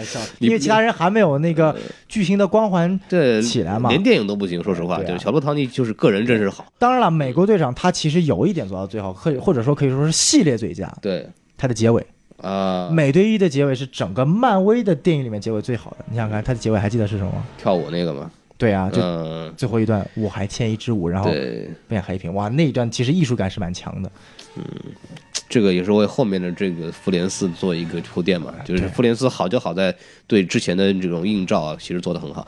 对，然后我们就下一步可以说了吧？可以了啊，《复仇者联盟》二零一二年啊，哎这部电影我相信可能是很多人看的第一部漫威电影。是，对，这个是非常神奇的。就是我在这部电影之前，其实也对整个漫威电影宇宙没有概念。嗯对，说实话，在这个之前，谁对这个电影宇宙都没有概念？嗯，这是可以说电影宇宙这回是算是漫威的一个。呃，一一个算是一个独创，不能虽然说这个概念不完全是它全新独创，但是这么成规模的、真正成建制的去这么做，嗯那我觉得是漫威其实是第一个愿意尝试这个东西的人，因为风险很大。对但是复联复联这部电影确实给我们大家证明了，就是这么拍是可以的。对我记得当时我复联是我第一部上院线看的，影院看的啊漫威电影嘛。我当时大概是很早的时候，我先看到这部电影的那个那个预告。哎，我当时就那次我们复联四那期节目也说了嘛，就是他妈哪个公司穷成这样啊！我操，把一堆你系列的演员请过来拍拍一个集合片，能有啥好看的？哎呀，我当时就觉得这片子好看不了，对，因为过去说实话，能同时好几个所谓的主演弄到一部电影里去拍的电影很难成功，是因为里面涉及到很多你人物的塑造啊，每个人戏份要平均啊，然后你把这么多英雄放到一个里边去，你你到底能打谁？你能打成这样，对吧？调度特别准。对，非常的难。但是这部电影就给我们证明一点，确实可以这么拍。现在想想这部电影的经典程度啊，真的是不容小。划时代的，可以是划时代的。印象还深的就是那个环绕镜头嘛，对，几几个人准备好那个当当，可以侧面反映说，其实尾灯大神确实在调度能力上，嗯。其实强过罗素的。嗯，尾灯尽管我们说他后面也跟漫威有很大的这个矛盾嘛，成为灭霸了嘛。呃复联二之后走了嘛，对吧？但是你确实，我们看到尾灯第一次指导复联复仇者联盟第一部电影，他就能够把整个调度做得这么好，他完全把每一个人物之间的一种呃情感，嗯。然后每个人物之间一种矛盾，尤其是美队和钢铁侠之间的矛盾给体现出来，然后浩克和雷神之间的矛盾，鹰眼和黑寡妇这三对三三三之间的矛盾都都能够体现出来，嗯，甚至他在打斗调度上，我他有一点是直到复联四都没有做到一点，嗯，他有组合技。这点其实是我们想看的，每个英雄之间要有合作。妈的，复联四到最后就是我们吐槽过了，这个英雄上来打一分钟被打爆，下一个英雄再上来打一分钟被打走，再来一个打一分钟，就是你他妈不能直接一起上吗？嗯，就这个东西，复联二的时候仍然有，就开头那仍然仍然是维登的作品嘛，就也有这种组合技，就包括那个复联一里面那个组合技啊，也不算独创了，那个是游戏里哎，对，那个是有，什么卡普空混战的里头，就是那个就拿着那个盾牌反射激光嘛。对对对，那个算是一个这个游戏里边的这么个片段用进去了。我觉得片子总体来说，我觉得很牛的地方在，即使你之前的电影都没有看过，你仍然可以去理解里边的人物和所，因为就包括美队一开始在一个封闭环境里面在那打沙袋，嗯，打沙袋以后，当那个福瑞一出来，然后美队的第一反应是长官，你有什么任务交给我？就他通过这些小的台词，一下子我们就明白他这个人到底是个什么样的人。嗯，当时呢还是一个就还是在留在二战那个时期的听从命令的那个士兵，嗯还是这种心态。包括然后钢铁侠出场放着摇滚音乐，咣叽一下把这个 把洛基打到地上，然后黑进那个系统，呢就是每个人物一出场，通过几个台词一个反应，就马上把他的人物形象就给给拎出来了。对，这个让我觉得就是非常了不起。包括他通过这一步直接把马克·鲁法罗给给立起来了。引出来了。这一部其实从各方面来讲，就是说是一个群戏的巅峰了。嗯，对，而且最关键的一点就是他在打戏的时候，不光有组合技，他的调度特别好，镜头运就我们他是镜头跟着，比如说我记得有段很清晰，他是跟着钢铁侠的镜头，然后从钢铁侠一开始跑到那个街上跟一些外外星小兵打，然后跟美队。打了一记组合技，然后飞到高楼，然后从钢铁侠的镜头转到鹰眼，然后鹰眼一箭飞过去打到一个飞船上，然后通过这个箭的镜头又转到了雷神和浩克在打，就是他把他通过一个镜头就能把六个人全部联系在一起，嗯，这个其实是当时我看的是贼爽的。对，这个其实是复联三和复联四的，复联三、复联四是赢在声势浩大上，嗯那复联一它就是以四两拨千斤，它用仅仅六个人就可以达到足够的高潮地步。所以这个同样的东西在复联二的时候一开场其实也做到了，已经这也做得非常好。这个我们之后可以再聊。这部电影你想还有什么要说的吗？还有一点，我就是特别有意思，就是我想问一下大家的观感，这个电影是这样的，尽管我们都知道它的电影很好，对，但是我问你，说白了，你当你看完这个部电影前十分钟的时候，是不是觉得这是部一个烂片？仔细想看，它前十分钟是啥？一个莫名其妙的一个黑色的一个地方，嗯然后没有任何的，就节奏特别垃圾。嗯突然那个洛基就出现了，突然拿了东西，突然救了鹰眼，呃，突然控制了鹰眼，突然带了车就跑了。嗯就前面十分钟是这样的一个过程，对全在乌漆八黑的环境中进行，嗯是一个外莫名其妙来的一个外星人和一群政府特工之间打。这没看过的时候，这是谁？那是谁？这是谁？哎，为什么他能控制他？有没有觉得，包括当那个福瑞看着远方逃走的洛基，然后出现那个 Avengers 的那个 title 的那个时候，嗯那前十分钟你会觉得说，我他妈又一定是看了一部烂片。嗯那这个是特别好的，就是这部影片真的是做到了你前十分钟烂成这个样子，嗯，后面能不能把你嗨成这副样子？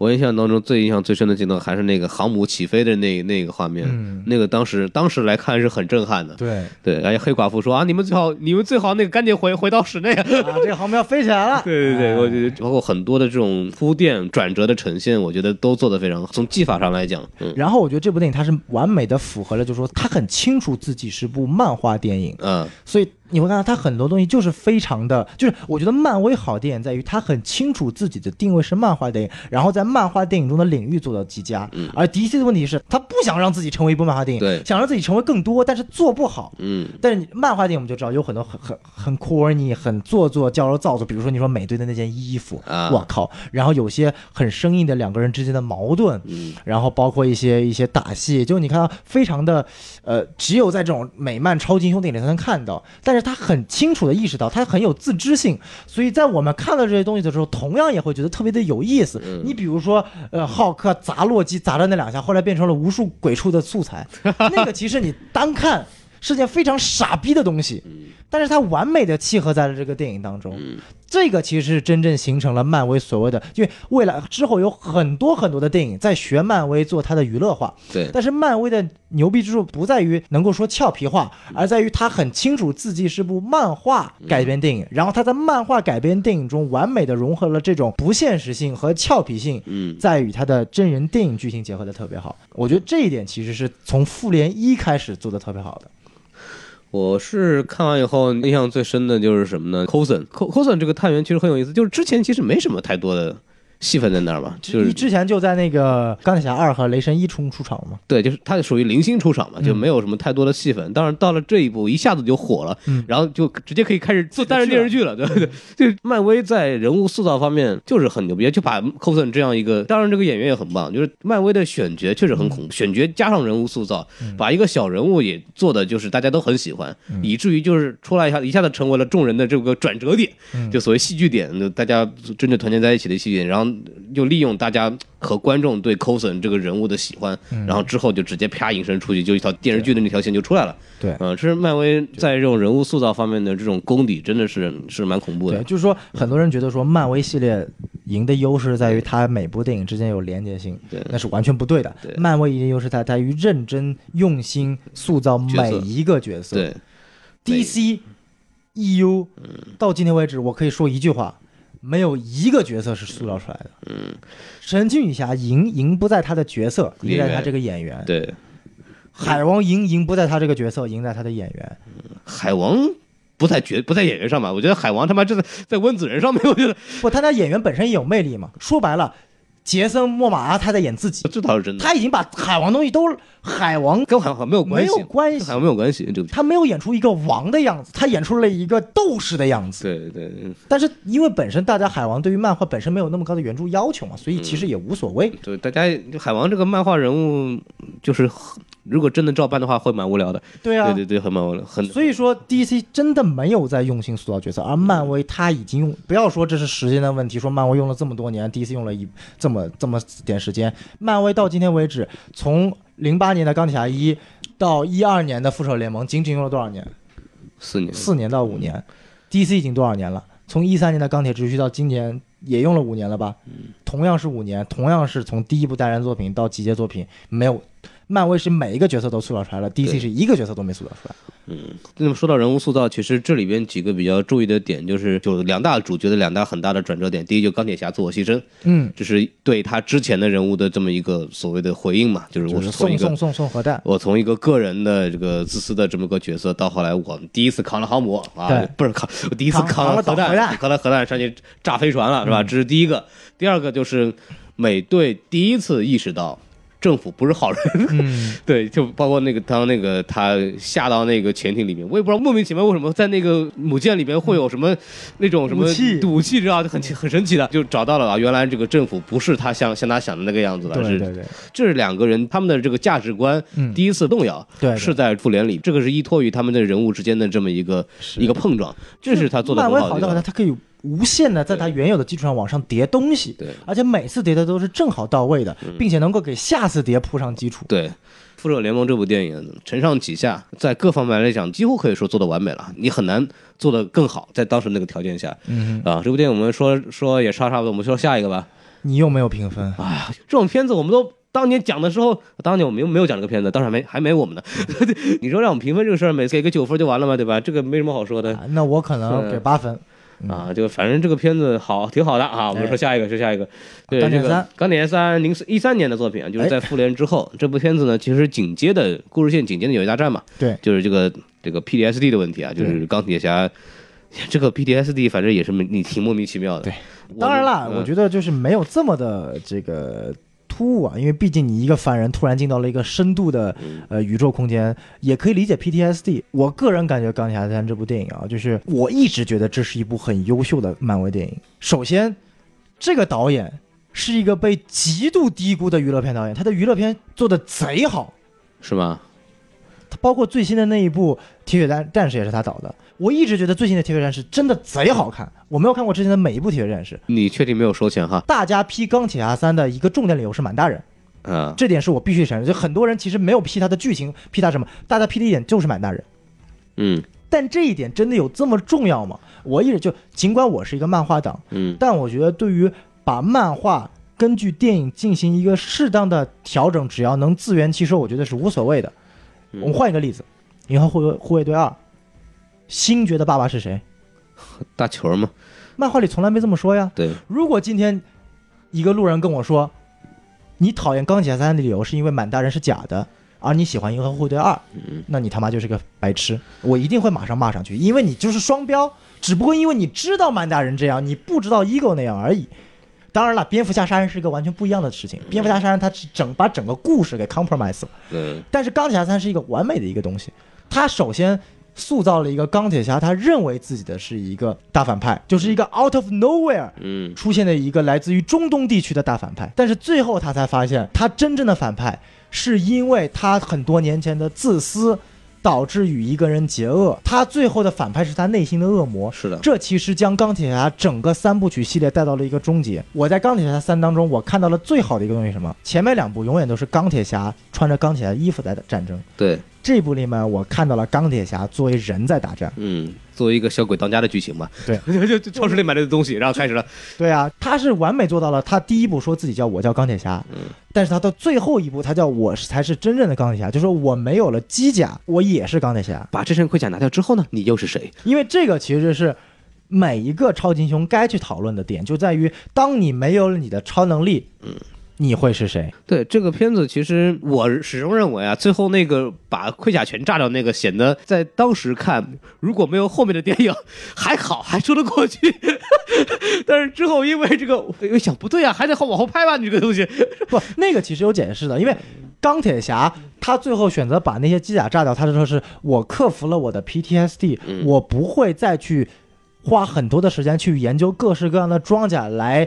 Deal with 我的 PTSD，、我嗯愿意整个影片你会发现，他因为把很多的时间花在了机甲上，对他去忽略了 Pepper。嗯那么结尾那一刻，他因为有那种差点失去小小辣椒的这种经历，他选择了我要真正的正视小辣椒，所以他才去选择了把这些机甲炸掉。他这个机甲炸的不是说我要去退休了，嗯而是说我从今天开始。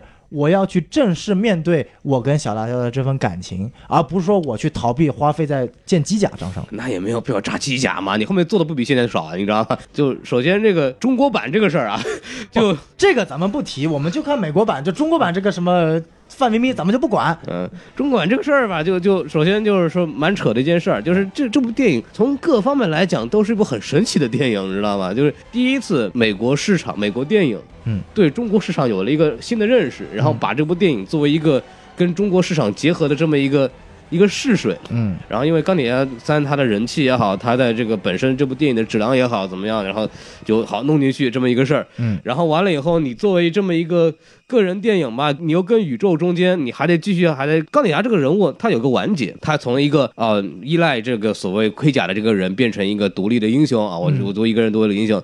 然后呢，完了以后，你后面还得拍，嗯，你后面拍怎么办？这东西就就很扯了。你把这盔甲炸掉后之后怎么办？撇去这些，它的娱乐性是三部里面最强的，而且它真的让我看到说。钢铁侠穿上机甲之后，面对外面的环境是如何攻击的。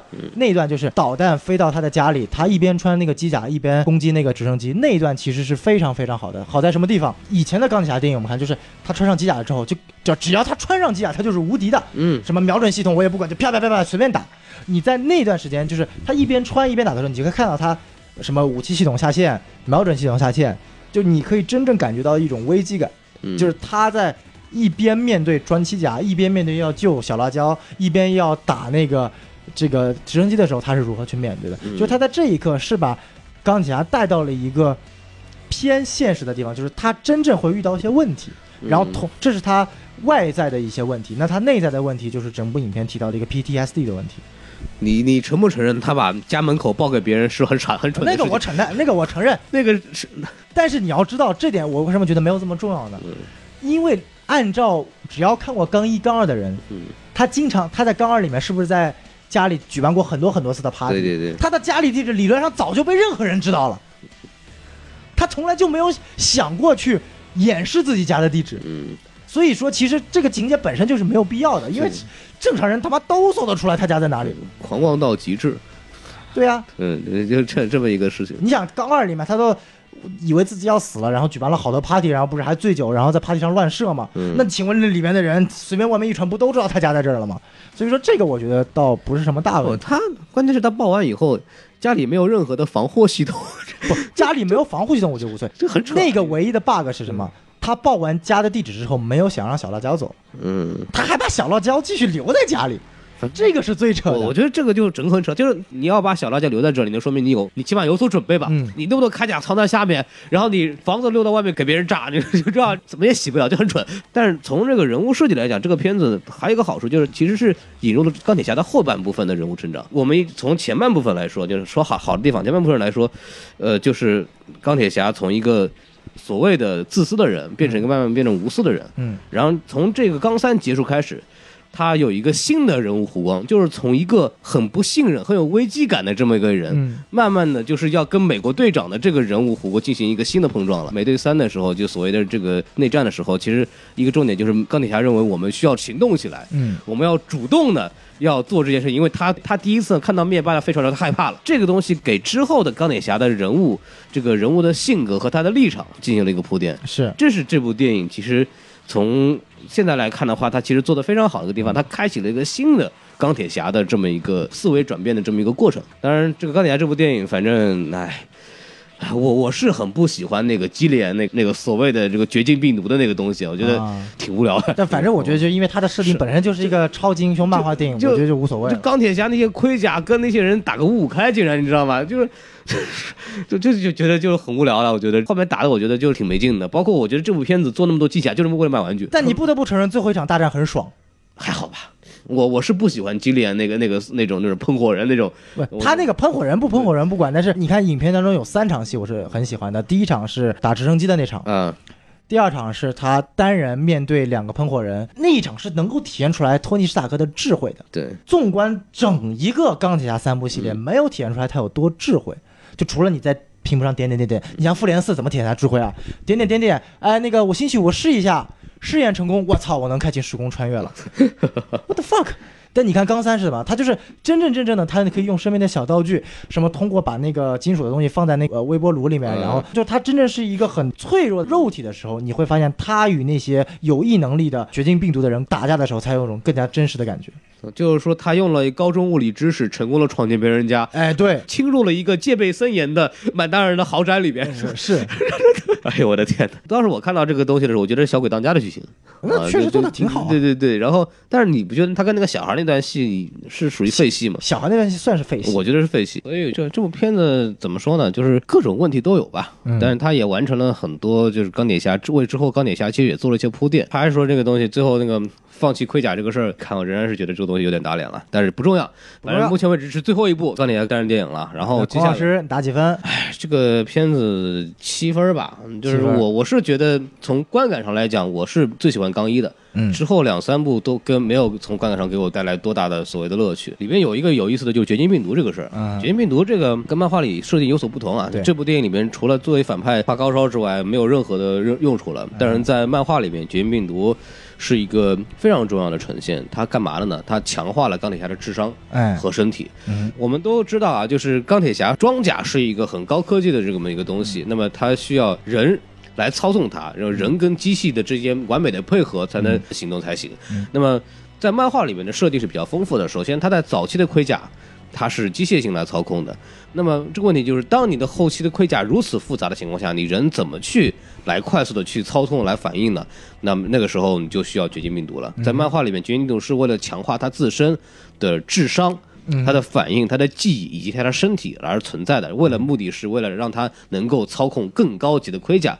所以在漫画里边有一段这个黑暗王朝的时候，就是托雷史塔克被全国通缉，说那个诺曼奥斯本要追捕他，然后那个时候就是钢铁侠为了让他脑子里边的关于复联的一些机密文件嗯。彻底的消失掉，嗯。所以他就把这个身体的绝境病毒给消除掉。那么啊。它里边就有很大的篇幅在描写说的，我的那个智商越来越下降，我的记忆力越来越差，我的身体机能越来越差，我必须得重新用起我的旧版盔甲，才能去操纵盔甲这么一个事情。就稍微介绍一下它里绝境病毒的一个背景啊。啊，就等于说这部电影当中呢，把绝境病毒是有一个完全不同的一个方向了。对，我刚三可以给到八分。反正这个片子啊，我就说到这儿，啊我们下一步，下一步，下一步。好，这个《雷神二》啊，雷神二二也说了一，三这个年同年的啊。就是这个 literally 字面意义上漫威最烂的一部电影，呃，这部片子怎么说呢？我都不想说，就是没有什么印象。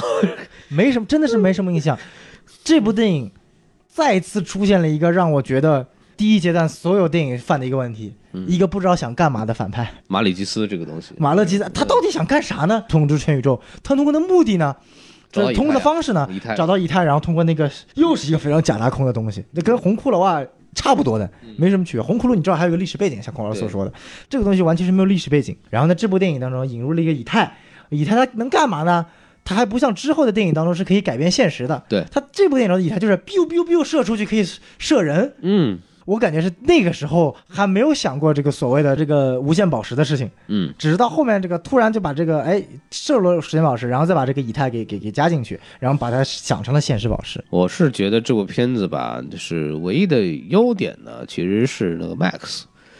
啊，但是你没什么优点，Max 呢，只是我特别喜欢这个破产女孩儿，对，然后我觉得看完以后还蛮开心的。然后里面有个笑点还印象很深的，就是雷神去坐地铁，然后就说说那个哪哪怎么走，然后那个那个女的一指地铁下一站，然后就快坐地铁上去的，拎了个锤子在那儿，那个这些点还做的还有点意思。除此之外，我觉得就没什么劲啊，就感觉反正。就这么稀里糊涂过去了，然后以太又是那种我个人最讨厌，我相信也是很多观众最讨厌那种反派，就或者是一种东西吧，就大家还看过绿灯侠吗？啊，视察怪是吧嗯？哗一堆嗡过去是吧？哎，一堆过去，的一堆。人就挂了。对，然后那个以太也是轰一堆，这个乌烟尘一样都会飘过去，就没什么意思。包括洛基，呃洛基其实雷神二已经开始在消费洛基的这个美颜了。对，而且雷洛基里面还有一个比较有意思的点，就是变成美队那个哎，啊、那个是本来是意思呢是让洛基来穿上美队的衣服。对对，但后来洛基撑不起来那个衣服，然后那还是把克里斯·埃文请回来演，反正效果还挺好的吧。觉得这可能就是全剧最大亮点了。嗯，啊对，说白了，雷神二让唯一做的一件事情啊，嗯是让观众知道洛基反正是死不了的，啊，反正你不管怎么搞，他永远是死不了的。我们不相信他，是吧？不相信，就算雷神一你死了一次，就算复联四死的时候，我们大家还在猜，不，复联三死的时候，大家还在猜是不是会复活。哎然后果然到了复联四，尽管没有传统意义上复活，但你至少有一个新的洛基出来了。哎，这这这，哎呀，你就反正是因为他是一个著名的角色，你就消费他嘛，对吧？对然后其实你想想看，嗯复联整个雷神二这段，他的情感共鸣也不强。说实在话，雷神妈死那段我没有感觉，啊，对，反而你去复联四回去再讲这件事情的时候，还是有点感觉的。对。对 这个事儿，反正就是我们跳过吧。啊，打分儿打分儿来，小四分啊，四分儿四五分儿啊，比例稍微高点儿。我觉得就下一步，下一步就我们肯定都很很多人想讲的片子就是《美队二》。哎，美队二啊，一四年的版本啊，罗素兄弟啊做的这部片子，这部片子呢，被很多人都认为是最喜欢的漫威系列电影，哎，不是第一就第二，第一、第二，很多人在之后我们会讲到的《银河护卫队》和这部之间，很多人都会选。然后这部电影呢，啊，当然他这个里边完成的最大一点就是对美国队长人物的这么一个一个塑造变化，就是我们从一个遵从体制的呃相信政府的这么一个美国队长，嗯，慢慢慢的成为一个就是所谓的自由派，嗯。就我们理论上在美国来说是左派的这么一个转变，也是为之后的内战做一个铺垫嘛。对。然后这部电影反复在很多节目里面都说过，最吸引我的无疑是这个动作戏，哎对这部电影的动作戏，呃，拳拳到肉，而且用到了很多的实用的格斗技的这么一些东西啊，这个是我个人非常非常欣赏的这么一个做法。就跟其他的什么雷锤光一锤把人砸飞啊那种东西比起来，这个片子是它的这种给人的冲击是对我来说是更强的。包括我们在弗雷斯里面也提到这个很经典的电梯戏啊，嗯，相信是很多人印象非常深刻的这个这个这作品，其实很有意思啊。我第一次看《美国队长二》的时候，没有觉得它是一部特别好的电影，是吧？甚至我觉得这是一部挺一般，甚至挺烂的嗯，漫威电影。当然，我之后看看第二遍、第三遍的时候，嗯我反而会觉得它还算是属于第一梯队的漫威电影。我第一次是看，感觉就是这是一部。有点像现在的 DC 电影的，想要去跳出超级英雄电影范畴去谈论一些现实问题，对，但是还避免不了在超级英雄电影的范畴中陷落在里面的一些桥段。比如说，我觉得它还是一个非常造作的一个电影。比如说，这个美队不是开着摩托车要逃出基地，然后九头蛇拿着那个飞机来。砸昆士山机那个是然后吧？我去啊，那个盾牌 biang biang biang 随便飞，砸三下飞机就爆了。我说我靠，这什么鬼啊？还有一段我觉得特别扯，就是那段我其实是笑起来了。呃，一开始不是那个尼克弗瑞在那个车上被四方砸嘛，啊，砸砸砸砸砸砸砸砸也没事儿，结果冬兵他妈一个嘣就把他炸翻了嘛。嗯，炸翻了，你还记得那个尼克弗瑞是怎么逃出去的吗？他不是拿那个光剑吗？啊，对，我的尼克弗瑞拿了一把光剑往地上的阴沟井里面砸，砸了一个通道出来，逃出去了。我当时看到这一幕说：“你确定你想玩的是现实主义吗？”我觉得那个很好笑，你知道吗？就是那个围攻的时候，啊，那个地方很搞笑。那个 AI 啊，太好笑了，就是说他妈哪个地方还是好的？空调运转系统良好，空调很正常。那个笑死我了，那个东西。然后直到他拿出那个那个狂剑出来，我操！What the fuck？就是你你到底是一个温度大师，你回来了。呃，Master Window。对。然后美队二，我还有一点不喜欢的是黑寡妇。嗯。为什么？就是。黑寡妇她这个角色是在每一部电影中不断的升级，升级到最后到复联四成为一个很好的角色。对，但你可以看到她她在钢铁侠二里面就是一个妥妥的尤物角色。嗯，她在美队二里面是一个外强中干的角色，你外表把她塑造成了一个特别女强人啊，然后女特工这种，就是在世界上各个特工学院都学习过，特别牛逼的女特工，但是内心其实还是一个没有主见的一个角色。嗯，她其实是就是一个。依附在美国队长身边的一个功能性角色，你永远看不出他的主见是什么。就是你到了复联四，他有自己的对话，他说我把复仇者当做我自己的一个家，嗯，然后他说这句话最后跳下去了，就是他有他自己的想法。说白了，你在复联二之前，黑寡妇是没有想法的。他在美国队长二的角色定位就是打架，嗯，好看，嗯，呃，美国队长身边说说俏皮话。他在美国队长身边充当了一个女性的钢铁侠的角色，嗯，让他可以和美国队长性格做一个截然相反一个一个对比。然后就不断的提供功能，不断的提供功能，不断的给他帮助，然后就没了。嗯，我是这样的，就这部片子其实结尾有一个寡姐的这么一个转变嘛，她原来就一直就是个政府特工嘛，就说白了，那么因为美队二的这个所谓的这个事件，嗯，这种天眼计划的失败，他把他的身份彻底公开了。啊，对。然后从此之后。他成了一个复复仇联盟的团队的成员，这是他正式开始成为复仇联盟对，就他直到最后的那一刻，就是说我确实认为结尾那一段他的演讲还是蛮不错的，也是一个往往上升的一个内容啊。对，但是真的前面前半段就是你太做的就是外强中干型了，就没有太大的意思。嗯，我我是觉得他就是到那一刻是完成了一个人物的转变，就是当结尾那一下他。瞬间不在乎自己的身份的时候，对，从此以后我不再是一个特工，我不再是一个隐藏身份人，我我就是一个正义战士，就其实就是这样嘛。这个你要有一个过程嘛。你比如说美队就有过程啊。你在复联一的时候，就是首先你对政府有不信任的一个开端。你到了美队二里面，开始有跟尼克夫人的谈话，谈论到自由和现实，然后再下一步，然后发现了九头蛇，然后这段演讲，最后到结尾，寡姐没有变化。嗯。尽管最后那段演讲很好，嗯，但你不知道他他妈从哪能够说出来这段演讲的。嗯，听了美队之后觉得有道理嘛？也行，就说明 美队这个队长就有有道理嘛，对吧？但你不得不承认，美国队长二做的最好一点就是他真正把美国队长这个形象树立起来了。对对对，那美国队长二当然很重要的一点就是这个嘛，就是我们。当然，这也是一个一个很大的一个主题讨论嘛，就是要自由是还要还是要安全？嗯，对，这是一个很多的电影里或者反乌托邦或者乌托邦这种电影里面，其实都会存在的这么一个讨论主题。嗯，它其实也是第一次把这个主题引入到超级英雄电影的这个范畴里来，然后再加上。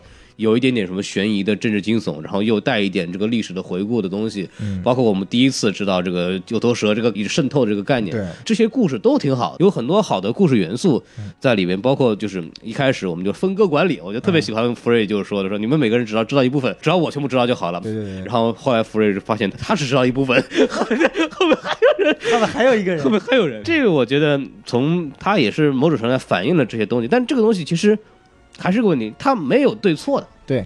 他没有对错的，就是他其实也是为了之后的内战，对，做了个铺垫，铺垫嘛，对，就是内战让美国队长二就对于政府的这种不信任再进一步的加深了嘛。那其实就是那看那相当于是那个天眼计划算是一个极端情况，就是我很极端的情况。那么如果不极端的情况下，那么是不是就可以呢？对，这就是内战里面在讨论的问题了。对，因为说白了，天眼计划。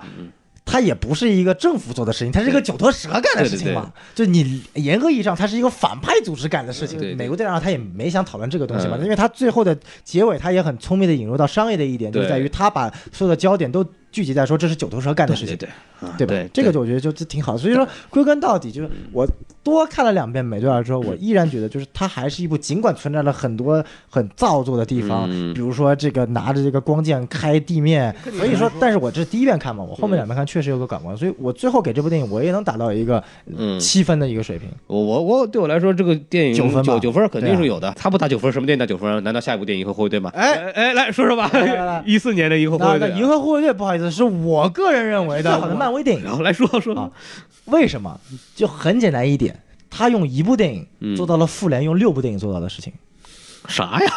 塑造了一个有血有肉的团队。复联用了要用六部电影才做到了一点，他用一部电影做到了，这一点是没有任何一个直到现在嗯，都没有人可以做到。最可怕的一点在于什么？银河护卫队没有任何的漫画基础，他的漫画说白了，在出电影之前是一个二三线的非常垃圾的队伍，没人他妈在乎。没人他妈在乎。对，一个没人他妈在乎的角色，成为了最火的嗯，漫威 IP，那这个电影其实是非常可怕的。当时可以说真的是黑马了，就是没有人期待这部电影能是什么样子。但说实话，詹姆斯·古恩那也不是有名导演，那所以说，詹姆斯·古恩真的是一个，天才，真的是怪怪才他是个怪才他是个怪才。就是我们这也是为什么之后雷神三会用另外一个怪才开卡 YTT 的原因。就我们两个在现场见过那个古文导演嘛，啊就是那看那个《银护二》的时候就出来，那个那个样子就他妈跟嗑了药似的，特别嗨的。天天嗑了药。对对哎，对，特别特别嗨的这么一个人，然后包括他的想象力，嗯他对色彩的这种运用，真的是非常棒。而且这部电影的一个另外一个意义就是说，当你的主要角色都用完以后，我们这个这个复联还能干什么？对就我们后来发现，我靠，他们还有很多办法可以去想。对这个是超过我们想象的，就是你你钢铁侠用完了，美队用完了，你啪啦用完，你你蜘蛛侠你那时候也不能用，你还能干什么？我告诉你，我告诉你，我从一个四流角色里面挖出一个没人管的团队那是什，么？We are the guardians of the fucking galaxy。可以拉到这个电影里来，然后做成了一部非常精彩的电影，然后完成了一个我们从来没有想过的风格和人物塑造。他能把一个全剧就一个台词的 I am Groot 角色塑造成这么好，从这部电影，我们才真正理解到漫威这个团队的恐怖，你知道吗？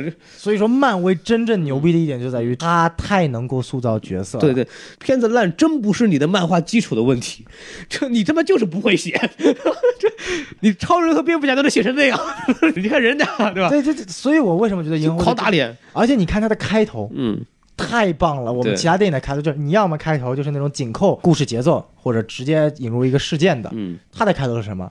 星爵在一个废弃的星球上跳舞 嗯，直接把这个电影的氛围马上就给奠基下来了。没有人会不爱这部电影啊！嗯，哇，这个五六十年的金曲配上废弃的荒土，外星科幻风格，嗯太棒了！我觉得啊，我觉得是个钢铁爱好者是很很不喜欢的，这是个傻逼吗？全世界唯一一部不喜欢这部电影的人出现了。哎呀，唐钱德尔是吧？战争机器。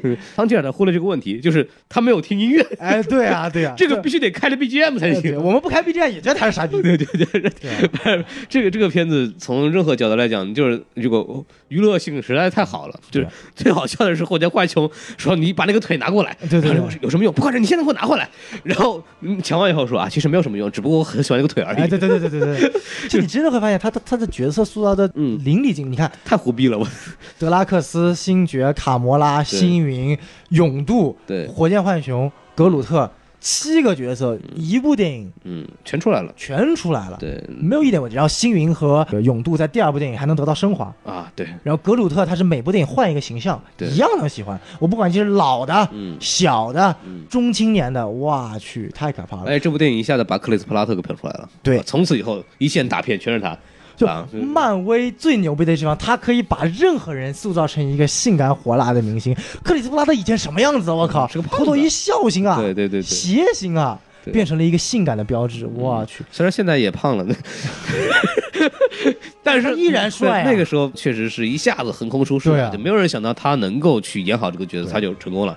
漫威对这个演员的这么一个塑造，真的是做得非常好。哎，包包括皮特马奎尔这个人设也很适合他嘛，太合适了。对对对，甚至说他在视觉这一块，嗯我记得很清楚，原来他在做 visual 这块，我们经常说超编对视觉做得好。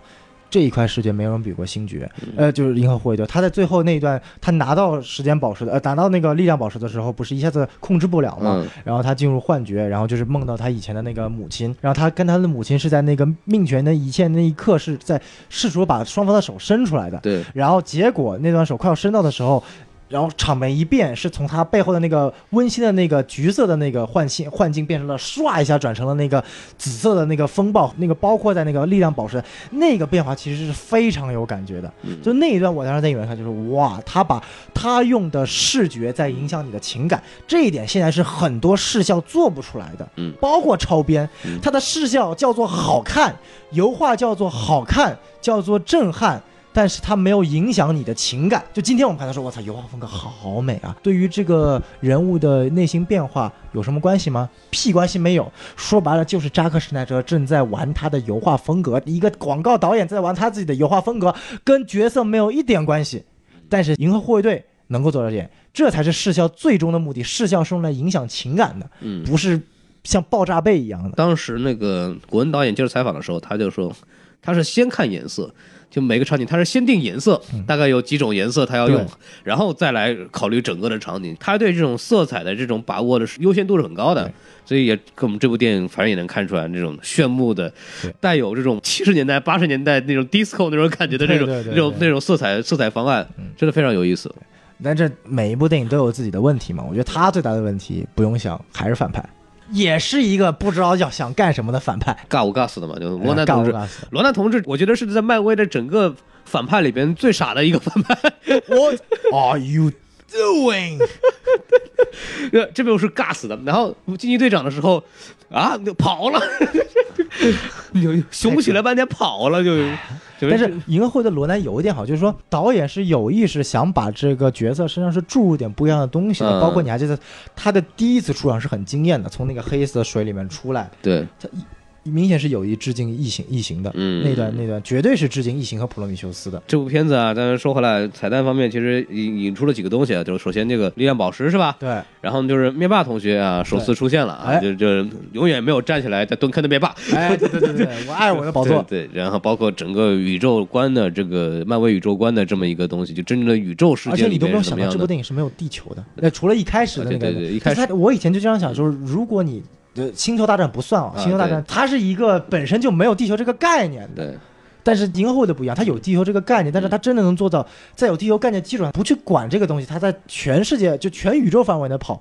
还能让你觉得特别接地气。嗯，就这个东西很有意思的就是，我们当我们在看复联三的时候，嗯，然后当星际义工队遇上钢铁侠、小蜘蛛的时候，然后我们突然意识到这是他们第一次见面。对，对，但感觉很熟悉，你知道吗？嗯就是他人物就地球人嘛，你知道吗？但是两个团队是第一次见面，你就你会有那种错愕感。就是啊星爵好像第一次那个啥，他都没有回地球，啊，没有回地球，他第一次回地球是在复联四最后集结的时候，最后是从那个圈里面进来对，的嘛。圈圈里面跳回来的。其实蛮可惜，没有在上面做戏。但是就你会第一啊，原来就我们认识这么多角色，他们从来没有在地球生活过，但是我们很熟悉这里边的每一个人。对，这这这个其实人物塑造方面，就是刚刚你说的接地气嘛，其实是这样子的一个东西。你还有什么打分吗？打分不用想，我给嗯九分。然后我我就八分吧，我八分吧。我我为什么没有那么喜欢这部电影的？我觉得就是个人偏好。啊，对啊，因为你比较喜欢写实像的嘛，这个我懂的。对对对，是这么一个事情。但是最可怕的一点是，《美国队长二》和《银河护卫队》是先后一起出的，一部写实，一部科幻，这直接就吃死了整个漫威，把两块直接往下拓展了。大家说漫威不愿意去发展，这那肯定是不对的。漫威写实一条路，对发展出了美队二；极端奇幻一条路，发展出了银河护卫队。对，请问 DC 在干什么？好，我们先不说了，我们留到下面一个时间说啊。这个二零一五年的一部电影啊，这个哦《复联二》奥创纪元》这部片子争议比较大啊，嗯豆瓣分数也不是很高，七点四分。呃，乔斯·韦登的最后一部作品啊，嗯然后乔斯·韦登崩溃的作品，乔斯·韦登被凯文·费奇搞死的作品。对对这部片子呢，怎么说呢？我就我个人观感吧，就是我还还可以，就是还可以，就是有几场戏让我印象很深刻，就是开场的追逐戏，嗯，然后最后面那个大战的时候，他们围着那个那个开关吧，我忘了啊，就一直在打。对那那个那两场戏还是标志性的尾灯的这种调度能力的这个体现。做的挺好的，剩下的我觉得就有一点点，有一些场景有点莫名其妙，比方说雷神跑到一个池子里头，就说白了，就是漫威官方要一定要放了为之后做铺垫嘛。就所谓为了诸神黄昏做铺垫嘛，嗯就是铺的还特别悲，你知道吗？就跟后面的电影没有完全不挨着，我感觉，就莫名其妙就躺池子里就看到什么呀？然后就那那些东西，就这部电影毁就毁在他为了后面的故事要承载太多东西了。对对对，嗯、就造成了很多比较尴尬的场面，还有这个快银的这个事儿莫名其妙，我到现在也不理解。这快银应该算是漫威唯一塑造的一个特别差的角色了，他他没有塑造的，就他都没有想过去塑造他没有。塑造，大家都以为最后便当的是鹰眼，我发现鹰眼这个角色特别牛逼，每次让我们都觉得他要便当，每次他都能拉一个人垫背。鹰眼的目的是告诉我们，正常人也能活下去。但是说白了，复联二唯一的惊喜就是鹰眼，对，复联二那个所谓他有家庭的这么一个事情，一是有家庭，二是他那段话跟绯红女说嘛，就是嗯。一块大陆浮在空中当中嗯，到处都是机器人嗯，我他妈就拿了一把弓和箭，我还在打，你干嘛不去打？嗯？能不能行啊你？然后然后之后这个开始使用混沌魔法了，呃，对，对啊，复联二，我个人觉得怎么说，就是它应该算是一部很平庸或者说中庸的电影，嗯。就有点类似于我对美队一的感觉，对，就是挑不出什么亮点。嗯，就说你开头那段戏也还不错，然后中间那段围着那个开关的戏也还不错，嗯呃，关键问题是什么？就是复联二有一点做得过的，嗯他让反派说了太多的俏皮话。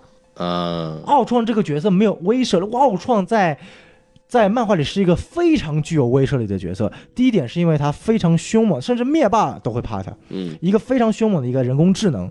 第二点是因为它可以渗透到任何一个角落，这两点都在电影里没有体现出来。现就是奥创在电影里面感觉是一个机器人，嗯，不是一个人工智能，他没有办法渗透进各个网络里面搞嗯搞复联啊，他就是一个机器人，所以他最后被幻视搞死。而且他说了太多的俏皮话了，跟那个尤利塞斯。嗯，尤利西斯克劳啊就，尤利西斯克劳说话的时候，就是一堆俏皮话，嗯然后就是要砍他的手又不砍，说了一堆俏皮话之后又砍了，还有匹诺曹的俏皮话，让我觉得那个是漫威有点做过了，就可能就是有点像乔斯韦登对正义联盟做的事情一样，嗯就是俏皮话太多，让你觉得这个东西太过于刻意了。就是嗯很多续作都有的问题嘛，就是放大一些大家比较喜欢看的桥段嘛，对就是是这样子一个事情。这里面铺了游游戏克劳对吧？虽然下一季黑豹的时候你妈一起就死掉。我的天，这个完完了，这个这里面最大的一个问题就在于这个这个贾维斯和幻视的问题啊，嗯就是首先贾维斯的离开让我觉得很伤心，他其实很像那个阿福，阿福对，就是一种冷面滑稽，然后那种那种冷笑话之王，就专门是吐。槽吐槽役。后面换了新戏骨后完全没有灵魂，好吗？但他塑造这么一个幻视，这个幻视之后，我觉得他也不是什么成功的角色。幻视出现了几部电影，复联二，对。呃，唯一做的一件事情就是干掉了奥创，但他本身也该做。对，然后美队三嗯。把战争机器轰残了，嗯，然后也没怎么样。对。然后紧接到了复联三，嗯。咔，全程伤残，就全程没起到什么太多作用。然后复联四也没复活，对就彻底就没了。就我估计是什么？本来应该是漫威对幻视有一个。准备，但是后来觉得这幻视这个角色最他妈难塑造，就算了吧，算了吧，你就赶快死了吧，就不管他了。他感觉就是复联二的时候太厉害了，对，过于厉害，他就是来解决一切问题的关键。是然后拿起了这个雷神的锤子，我操！你就你后来发现他拿能拿起没有什么意义。你看人家美队能拿起来，人家干了什么事儿？你能拿起来，你除了贡献出来你有块石头之外，你后面没什么意义的。对啊，觉得他就纯粹为了打败奥创的创作出来这个功能角色，你要把它塑造的特别厉害，但他后面之后也没有任何的体现。对对，这个是一个嗯蛮失败的这么一个一个人物设定啊。然后另外还有一点，一样，他反派到底想干啥？他反派到底想干啥？毁灭人类，拯救世界。好，那我请问，中间有一段特别莫名其妙，他是不是抓了黑寡妇，嗯，然后把黑寡妇关进了牢笼里面？对，然后你还知道发生了什么吗？然后布鲁斯班纳不是绿巨人啊，嗯布鲁斯班纳走了进来救了黑寡妇。请问奥创把黑寡妇关进监狱的目的是什么？是引诱复仇者吗？不是想杀了他折磨他吗？不。请问你把他抓过来没杀掉，还关注的目的到底他妈是什么？为了让黑寡妇和布鲁斯班纳之间有更多戏份，哦，原来奥创是个撮合的人，是个红娘是吧对？对对，他跟火箭队不是一回事儿吗？是是帮练级的嘛。是是是，对，说到这儿，就是这个电影里面再一个令人吐槽的东西，就是黑寡妇跟那个绿巨人之间的这个爱情故事到底是怎么回事儿？好像也没有说，对吧？但我觉得这应该是乔斯韦登一直想铺的一个梗。你还记得，就是，呃，复联一里面第一个去找绿巨人的就是黑寡妇。啊，是，但是太勉强了吧？我觉得是乔斯韦登想走的一条线，只不过因为复联二结束之后他不干了，这条线被抛弃了而已。我是觉得，就首先前奏看不出来，复联一的时候嗯明显是跟鹰眼啊有点故事嘛，对然后美队的时候明显是跟美队有点故事嘛，对吧？刚二的时候也是刚二对刚对啊对对，刚二那个还明显看着是工作嘛，对吧？只是工作而已，但是跟美队之间这种小暧昧还是有一点的。对，然后嗯，跟鹰眼就更别讲了，反正两个人是有历史，但是这部电影没头没尾，突然就就突然就两个人在一块儿，中间发生什么也没人交代，这到底怎么回事？理由是理由是他们两个都是怪物。这里边没哪个人不是怪物？告诉你，请问哪个人不是怪物？啊，鹰眼举手他不是，但是 就其他人钢铁侠也不算是怪物，人家真的是高高富帅。钢铁侠脑子也是个怪胎，好吗？都是帮怪胎才行的，中间没有任何铺垫，然后好像为了强行的把那个黑寡妇的前世给兜出来，嗯，才才弄了这么一个故事。那么黑寡妇的前世到目前为止，黑寡妇电影还没有出来，但据说好像黑寡妇的电影是发生在美队三之后的。梗埋了太久了，对梗埋了太久了。这个电影为了之后的东西铺了太多从个体电影来说没有意义的画面。这个是让这部电影节奏上变得很奇怪的这么一个非常大的问题，这也直接导致了这个乔治韦登放放手不干了，是吧？啊，对啊，因为他当时的是漫威一定要让他一定要把那个雷神那段放进去，嗯。然后他就说我死活不放，但如果我要放的话，我就必须得放鹰眼到他家里面见他女朋友那段。嗯好了，这两段放在一起，就本来你放一段，你要么体现出有鹰眼有鹰眼妻子那段，你要么就全功能性，你两个都放嗯就特别的奇怪。不过要说到那个鹰眼这个回家这段啊，呃，除了这个展现了美队的胸肌之外，这里边还有一个很有意思的，就是当黑寡妇看到。这个鹰眼家人的时候，他的神色明显，他是已经知道他们是有家人的，就是这是第一个。但是看到小朋友的时候，然后看到他跟他妻子的时候，眼神是有点不对的。我当时有这个有这个感觉，但所以我对这个编剧说：“比你来写，你来写，你来写。他虽然说里面他跟绿巨人好像是有什么关系，但是我我始终不接受这个设定啊，就是我看到现在都不接受这个设定，但是我可以。我感觉的是，他在看到那个鹰眼和家人的时候，他的神色是有异样的。啊，这就是为什么我能够慢慢去理解复联四的时候，啊他跟鹰眼之间是肯定有事儿。我是觉得他一定是有点什么事情的。他们可能是兄妹。火啊，我们静观其变好吗？这个这个年代不是一个年代的好吧？这个对，然后呃这个这个事情让我觉得，就是当时是有一点点这这这种小的元素在里头的啊，这个是我当时感觉的这么一个点。我相信肯定有的人也跟我一样的想法吧。啊，是行，那说到这样，咱们复联二打个分吧。复联二七分七点五分吧，我觉得里边的动作戏还是很吸引我的啊。那我给个六分。对，然后我们进行一部。嗯，谁他妈在乎的电影叫《蚁人》啊？哦哦哦哦，这应该是我唯一唯两部没有，就是在我得知了 MCU 之后，唯两部没有去电影院看的电影。另外一部电影叫做《蚁人二》。呃，蚁人二我在电影院看了，因为我回来之后，反正基本上能看到电影院看了。蚁人我确实是，我当时看的是网上找的一个七零二七二零 P 的一个版本，蚁人的一个点就是呃所谓的量子宇宙，对吧？这个好像但其实第一部里面第一部也没太讲没没有太讲。它蚁人也是一部家庭喜剧片，这也是漫威展现了它这个剧集的另外一种可能性嘛，就是我们啊操能拍宇宙的，能拍这种公路喜剧，操能拍这种政治惊悚。园、政治惊悚、对对科幻，我们也能拍个家庭喜剧。对，就蚁人就是这么出来了，因为包括这个保罗·路德本身的这么一个形象，再加上蚁人这个故事的体量确实不大，呃，所以就做了这么一个东西。喜欢的人还挺多的，但是我看的时候就觉得，除了那中间那个他们那个巴基斯坦那个人那个诉说的那个东西还挺有梗的之外，剩下的其实也没什么然后还引入了一个世界上没有人喜欢的复仇者啊、猎鹰。No one's favorite 复仇者。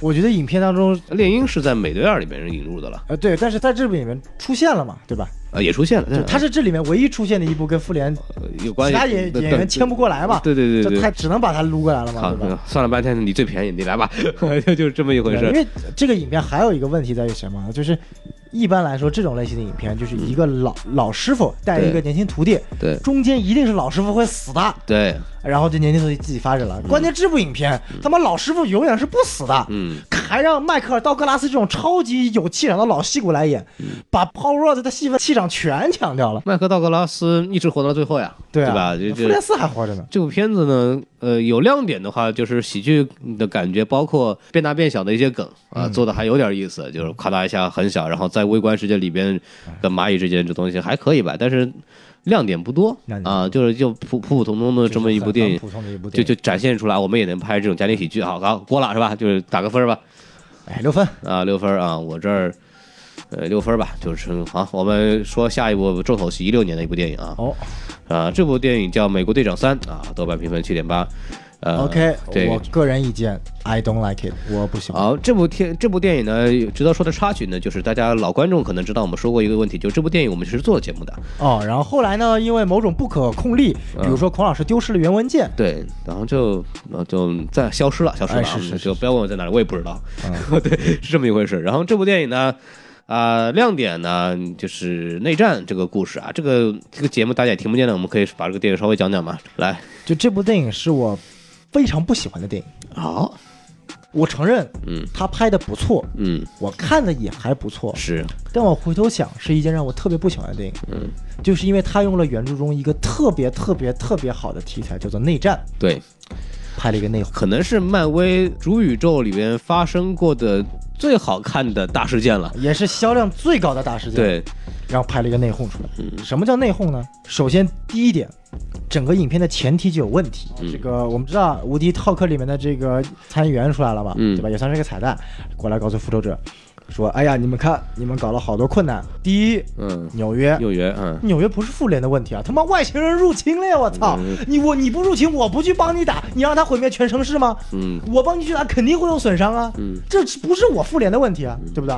好，第二点，华盛顿 DC 美队二事件，美队二事件更不是我复联的问题，我复联都没参加，是你政府被渗透，是你们的问题啊，不是我的问题啊！啊，第三，嗯啊，第三那个复联二确实是我的问题、啊，索科维亚这个事情，这个确实是我的问题啊。嗯，对但但你看，这他妈你讲了三个，其实只有一个是真正因为没有管制出现的问题。对，OK，好，我已经觉得很奇怪了。当然我无所谓，因为我明白你是必须得引出这个论点，对不对？好，引出来。首先，首先让我不满的就是美队。嗯，美队一开始的论证理由完全是无理取闹，对，就是他完全能够理解为什么要这么做，但我就是他妈不做，嗯，没有任何理由。我就是说我不做，我不做，我死活他妈就不做。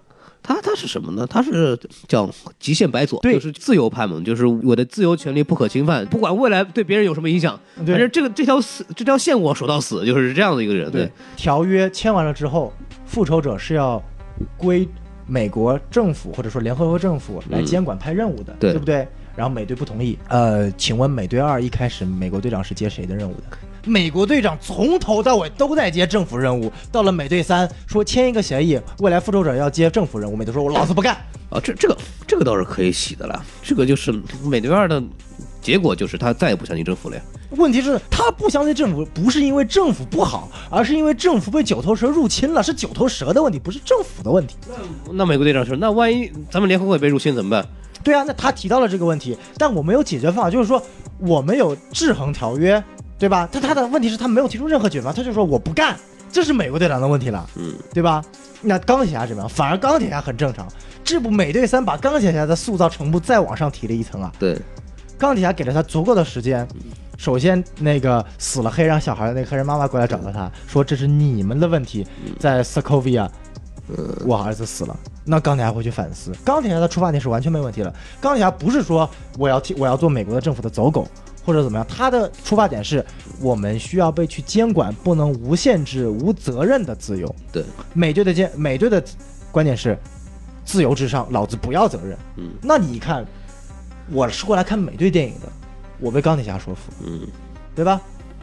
好，这是第一点。第二点，所有的这一切的争论，在飞机大战之前就结束了。从飞机大战开始就没有再讨论关于自由与责任这一块的内容了。嗯，开始变成了内讧，就一个问题。钢铁侠说我要带冬兵过来，美队说不，你不能，然后两边就打起来了。后面就完全成为了这个私人恩怨的问题了。对，对，那这个我觉得就是说有点过分了。嗯，号的这么好的名字，你套着这么好的光环，你引入了蜘蛛侠，你引入了黑豹，都是极其好的角色，你最后变成了内讧，而且你甚至都把泽莫男爵这个角色给引入了。这个里边怎么说呢？就是咱们说回漫画的东西啊，就是说回漫画里边为什么内战这个故事线为什么这么好？就内战的起头就很好，是什么呢？就是一帮少年英雄，嗯那个时候就没有人监管嘛。少年英雄为了拍电视节目，嗯像那个《极限挑战》一样，就对派他们行侠仗义，然后因为他们的个人的经验不足，导致呢失控了，炸死了一车小孩儿。首先是少年英雄不受控制，第二炸死了一车小孩儿。这两个因素才能引起美国社会这么大的反应，对所以当时美国社会对他有集体有反应，很正常，嗯。非常合理。然后我们看一下电影中是怎么体现的。呃，绯红女巫要救地面上的一群人，对然后不小心对没控制住，是砰炸掉了高楼上的一群人。这不是要监管的问题，这是你要锻炼他能力的问题。这个，然后往后那个内战故事线里边，内战那个漫画里边还有另外一个很大的情节点，就是你作为超级英雄，你要注册，嗯，你要注册的话，你要公布你的姓名，这个在那个电电影里面完全没有说啊。对，这个公布姓名是整个故事线成立的一个很关键的一点，因为这是很不合理的，就这就给给钢铁侠的这个失败或者不得民心。造成了一个很重要的这么一个一个障碍，就是 OK，Peter Parker 就蜘蛛侠在这个电漫画里面说啊，我叫彼得帕克啊，我公布了，因为他信任钢铁侠，我公布了，我就然后完了以后怎么办？所有的反派冲到彼得·巴克家里边，把梅姨他妈弄得快死了，然后直接造成蜘蛛侠的黑化，然后包括里边这个这个里边还有很多延延伸小故事啊，我就不讲了。就是蜘蛛侠这个里边经历过很这样的故事，甚至到后来时间线改变，他忘记了 Mary Jane 这个故事，这对直接导致了一个人的生活的毁灭。对。这才是这个内战这个钢铁侠不占理的地方。但是你知道吗？就是美队三有个特别，就还有一个特别奇怪的地方。前面说到，就是首先一开始这东西的根基就不对，其次美队在无理取闹。第三点，钢铁侠这方也有问题。你看钢铁侠他的，你不钢铁钢铁侠、鹰眼还有这个幻视，他们是一帮对吧？他们倡导的是什么？嗯。注册嘛？注册是吧？注册是要干什么？是不是我所有的在美国的超级英雄，每一次行动都要通过政府来指挥？对，听指挥嘛。OK，他们是不是赞成这项活动的？是的。然后钢铁侠跑到了纽约，找到了蜘蛛侠，说：“你过来给我安排做一个秘密任务，走，你跟我走，然后去劫持美队。”完全没有按照协议来写，就是一群赞成这个协议的人。嗯。作者不赞成这个协议的事，再去阻止一些不赞成这个协议的人。请问这个电影的逻辑在于什么地方？好啊，我们来说说蜘蛛侠的事儿吧。我就你说的这个有道理啊，就是在之后直接就是作为注册派，其实我也没有真正的管这个，包括后来那个，他只是一个引子，他根本就没有讨论他内心深处的问题。就是这个注册派和非注册派就是没有区别，它是个壳儿，对，对他没有真正的去讨论这个问题，到后来就变成了啊内讧，然后你巴基杀了我爸妈，然后你是巴基的朋友，然后你又不帮我，你曾经又是我的朋友啊，你现在不认我了，就就最后面那个东西嘛，对对对，虽然那个东西情感上来讲呢，就是也也有些情感的波动在里头，反正也有些。这个冲冲击或者是这种矛盾，但是那肯定不如内战本身这个故事来的那么宏大和有讨论的价值，对吧？是这么一个事儿。然后蜘蛛侠啊，蜘蛛侠这个事儿我很很兴很兴奋啊！蜘蜘蛛侠第一次出现在漫威的 MCU 里边，是知道内幕的这知道很不容易啊！这个漫威的代价是。OK，你之后拍的电影，索尼来领票房啊，这么一个东西，但是成功的把蜘蛛侠这个人设给安插进来了，包括他的第一次出现非常惊艳，在那个机场大战的时候，徒手吧唧的这个是钢手臂啊，这这关键是，就我对美队三蜘蛛侠最满意一点是什么？就所有人都认为蜘蛛侠第一次展现出蜘蛛感应是在。复联三的那个对那个寒毛直竖嘛，但其实不是，是在美队三里面，他感应到身后有辆车飞过来了，对，然后他躲开了猎鹰扔过来他那辆车，那个地方是第一次展示出感应，你可以看到这些编剧是足够还原忠实于漫画的点。对，然后呢，除了这个本来是高中生设定啊，只有叫汤姆·赫兰德，确实是一个非常出色的蜘蛛侠的这个扮演者。嗯，然后他的高中生设定，嘴炮、活泼的年轻人，这个也好，但他的力量，这是第一次我对蜘蛛侠的力量有有认识。徒手接这个接这个铁手臂这个事儿，就是一下子把蜘蛛侠的力量给很好的展现出来，就告诉你的蜘蛛侠到底是什么样的一个力量系数。在漫画里面，蜘蛛侠徒手接两吨啊，就这种人啊，就是牛逼。老的三部曲，包括那个新的那个加菲的那个版本，其实都没有把这块。东西给体现出来，这是第一次电影里边我们知道蜘蛛侠是一个力量很强的人。再往说了，在蜘蛛侠的能力，在整个漫威漫画人物里边都是排在前面的，嗯，数一数二的。这样人都是三流角色，好吗？你根本不能跟他打的，是这么一回事。所以说呢，这个在这块来说，对蜘蛛侠的这个人物的设定，引入电影的这个设定，其实做的非常好的这么一个事情。打分吧，美队三，我个人打分六分。呃，我就七分吧，我觉得这片子挺好的，小蜘蛛很可爱啊，真的确实，对对对对，真的是很可爱，对我觉得很喜欢。然后啊，我们很喜欢那部电影叫《魔法师》，对，Doctor Strange，Doctor Strange，对，一期我们节目上了又下，下了又上，上了再下，下了再上的节目。对，基于众所周知的原因，我们不在某些方面进行过多的渲染啊。然后我们来直接说电影吧，这个这个魔法师这个事啊，福尔摩斯啊，就就再演了就。奇异博士，别名魔法界的钢铁侠，结束了，这就是他，就是我对于这部电影的。呃，解释。对人设，从人设到胡子，到 到整个过程，对，其实非常像啊，那确实是就是一个呃青年青中年天才遇到了一个新世界，这个重新突破自己的这么一个故事啊。当然，他成功的引入了一个就是魔法宇宙，哎啊，包括很经典的像多玛姆啊。啊，I come to bargain，I come to bargain 啊，就这个是多玛姆，你他妈烦死了，都成鬼畜了这玩意儿。这个片子拔叔麦斯米克尔森，反正看不出来什么东西，还是反派的一个问题，他到底想要干什么？哎，等会儿，那个魔都那个黑人大哥，他要黑化吗？对，我知道，他整个好像都没有出现过，都是复联三四没有出现过，本来就不让他出现，他肯定是奇异博士二的嘛。他去哪儿了 呢？他过去把任何以前通过魔法治愈的人抽回魔法吗？制残者是吧？嗯对啊对啊对啊，他把这人人家布兰是吧？布兰那个正在统治七大国呢，然后突然说给我蹲下，拿回来 brand broken 啊，再次 broken 了，可以。是是是，对，就是这这种东西，反正摊煎饼啊什么的，包括整个视效，它的副视效确实是可圈可点的，就是视效确实很好，他镜像宇宙那一块对确实很好。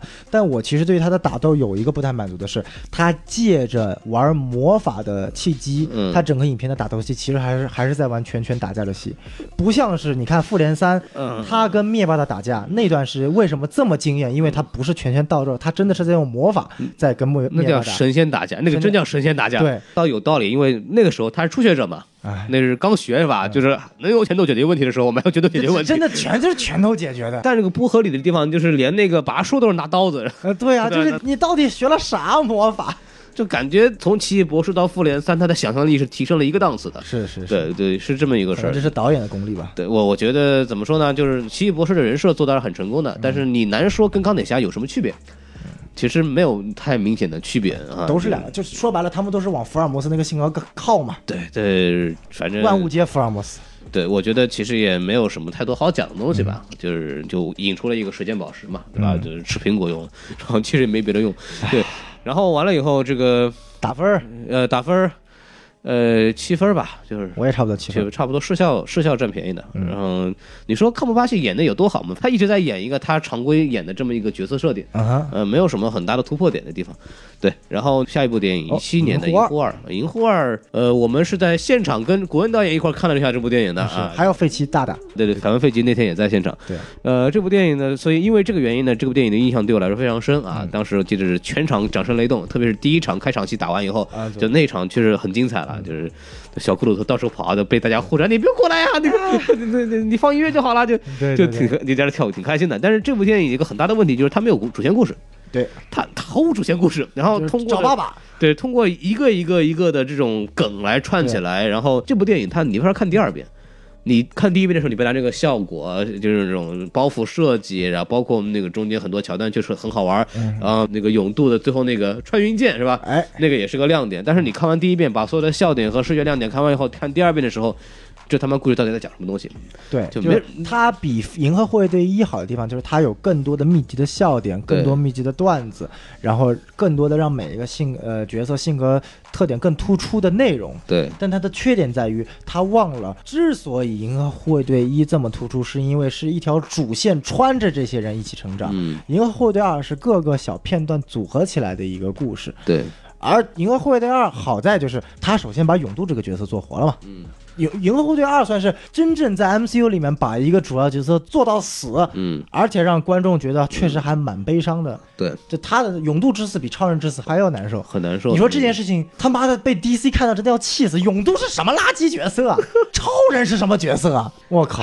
当然，这部电影呢，这部电影还有几个点，就是啊，引入了这个老的是那个银河护卫队。啊当然，我觉得那个设定之后能不能用还是问题，我估计应该用不出来，只是一个彩蛋啊。还有那个亚当啊，哎，亚呃当，亚当应该是《银河护卫队三》里面的内容了。之前一直以为是刚灭霸的，结果反正也没有出来哎啊。对，然后呢，其实就是天神组啊，就这么几个概念吧，就是给大家跳出来了，就是如此而已啊。就是针对反派呢，我觉得就是一哥这个反派，首先让科鲁索来演，演的是很好的，嗯，但问题在于，一样的，他在第一段和第二段，我觉得是一个非常让我信服的反派。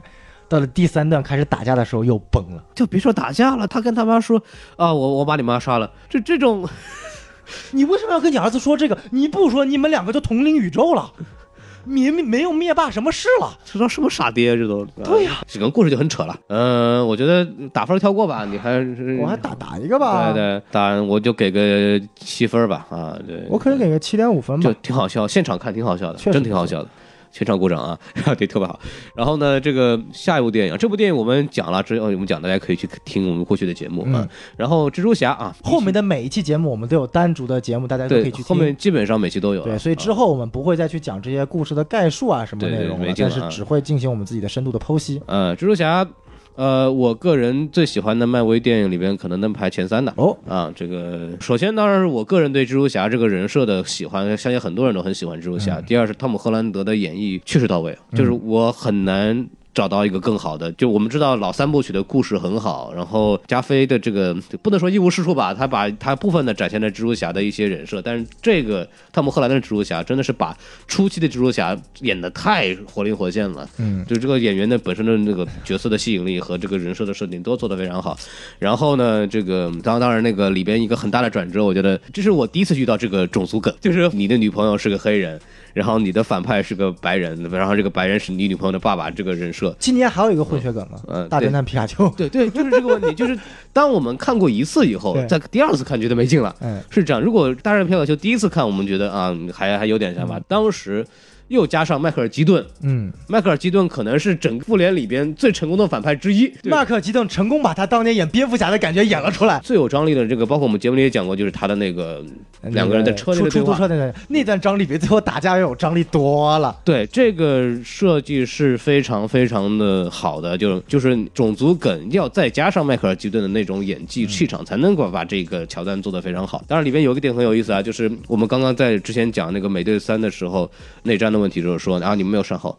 啊，这里边明确的提到了，我们有灾后重建管理局啊，钢铁侠亲自设定的，嗯对吧？你不能说我们不负责任吧？哎，对吧？是是是，这个事儿这是一个挺大的问题。然后这个电影里面还有一个，就蜘蛛侠所谓的，他其实里边有一个认知过程。这个我记得西多老师在节目里也讲的非常好，就是他不是简单的说他人物没有转变，我开头我就是一个在那个小区里边的，现在我还是在小区里面。他现在是我以前是为了。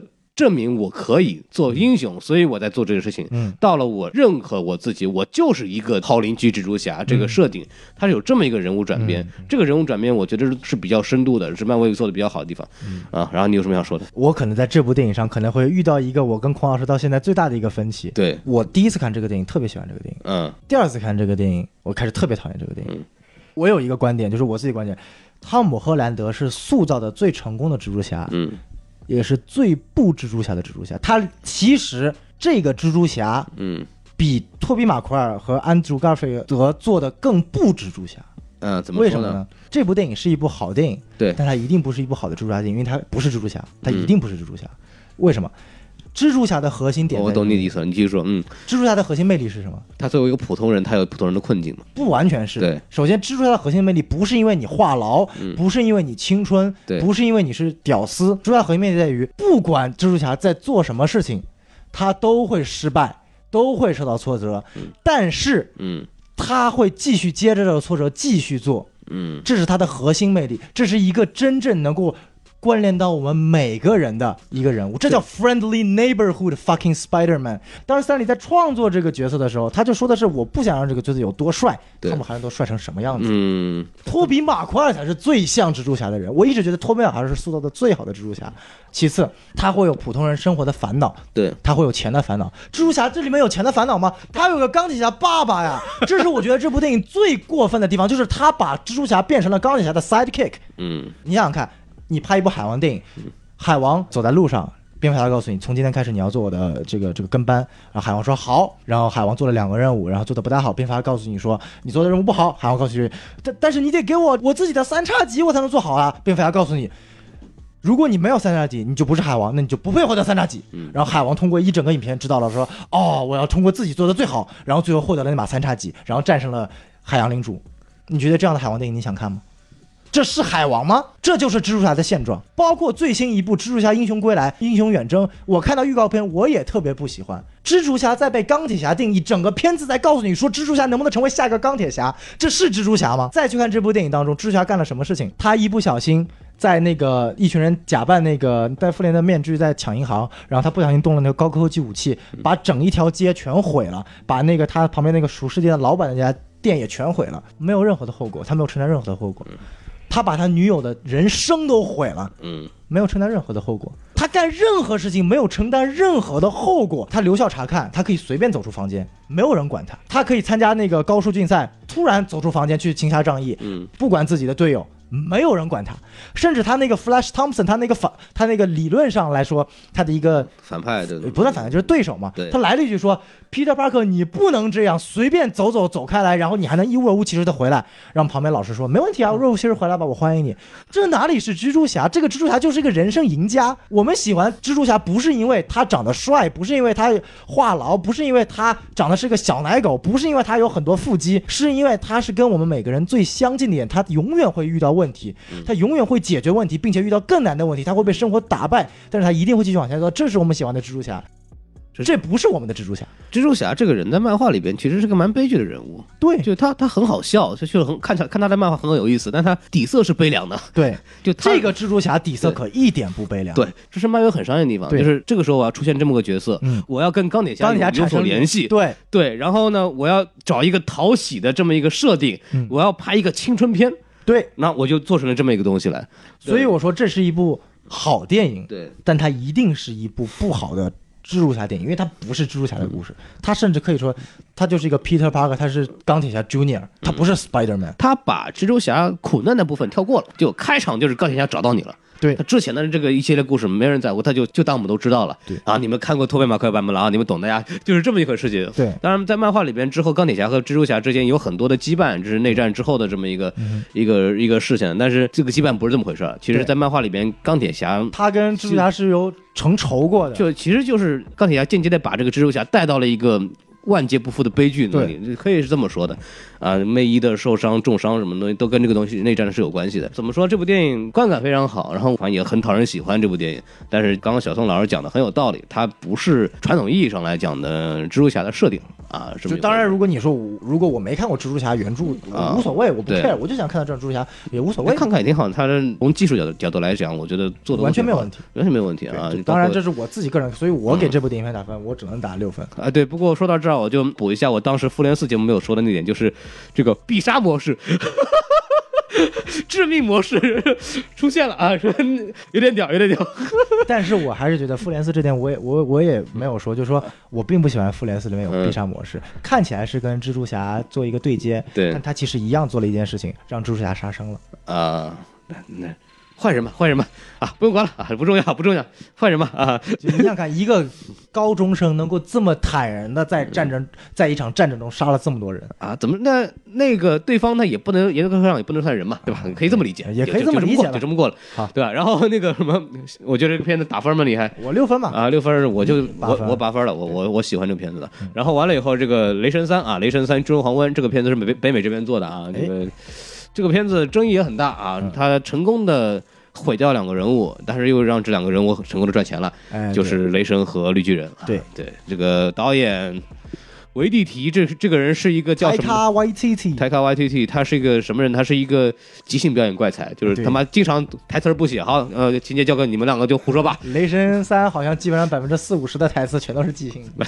然后导演里面演了个石头人嘛，哎对，就是这么这个这个，哎，对这个片子，呃，看第一遍很过瘾，我实话实说讲，就是但看完以后就就有那种啊好爽啊，然后结束就哎讲了什么呀？嗯，他他有一种事后索然无味的感觉啊，就是就差一根烟的感觉，你知道吗？就就就就感觉很懂啊，啊，对，就对这个这个片子就是那种给你反复的刺激你的肾上腺素，嗯通过色彩，通过笑料，通过过瘾的镜头，通过音乐啊，那个一起来一直在催你，催完以后你感觉就是劲儿卸下来以后，你其实什么都没没看到，嗯就就我就不说这个海拉女神这个事儿了，就这个是个 bug 吗？这是个 bug 吗？海拉女神一样死，跟前面的电影出现一个问题，就是海拉到底想干啥？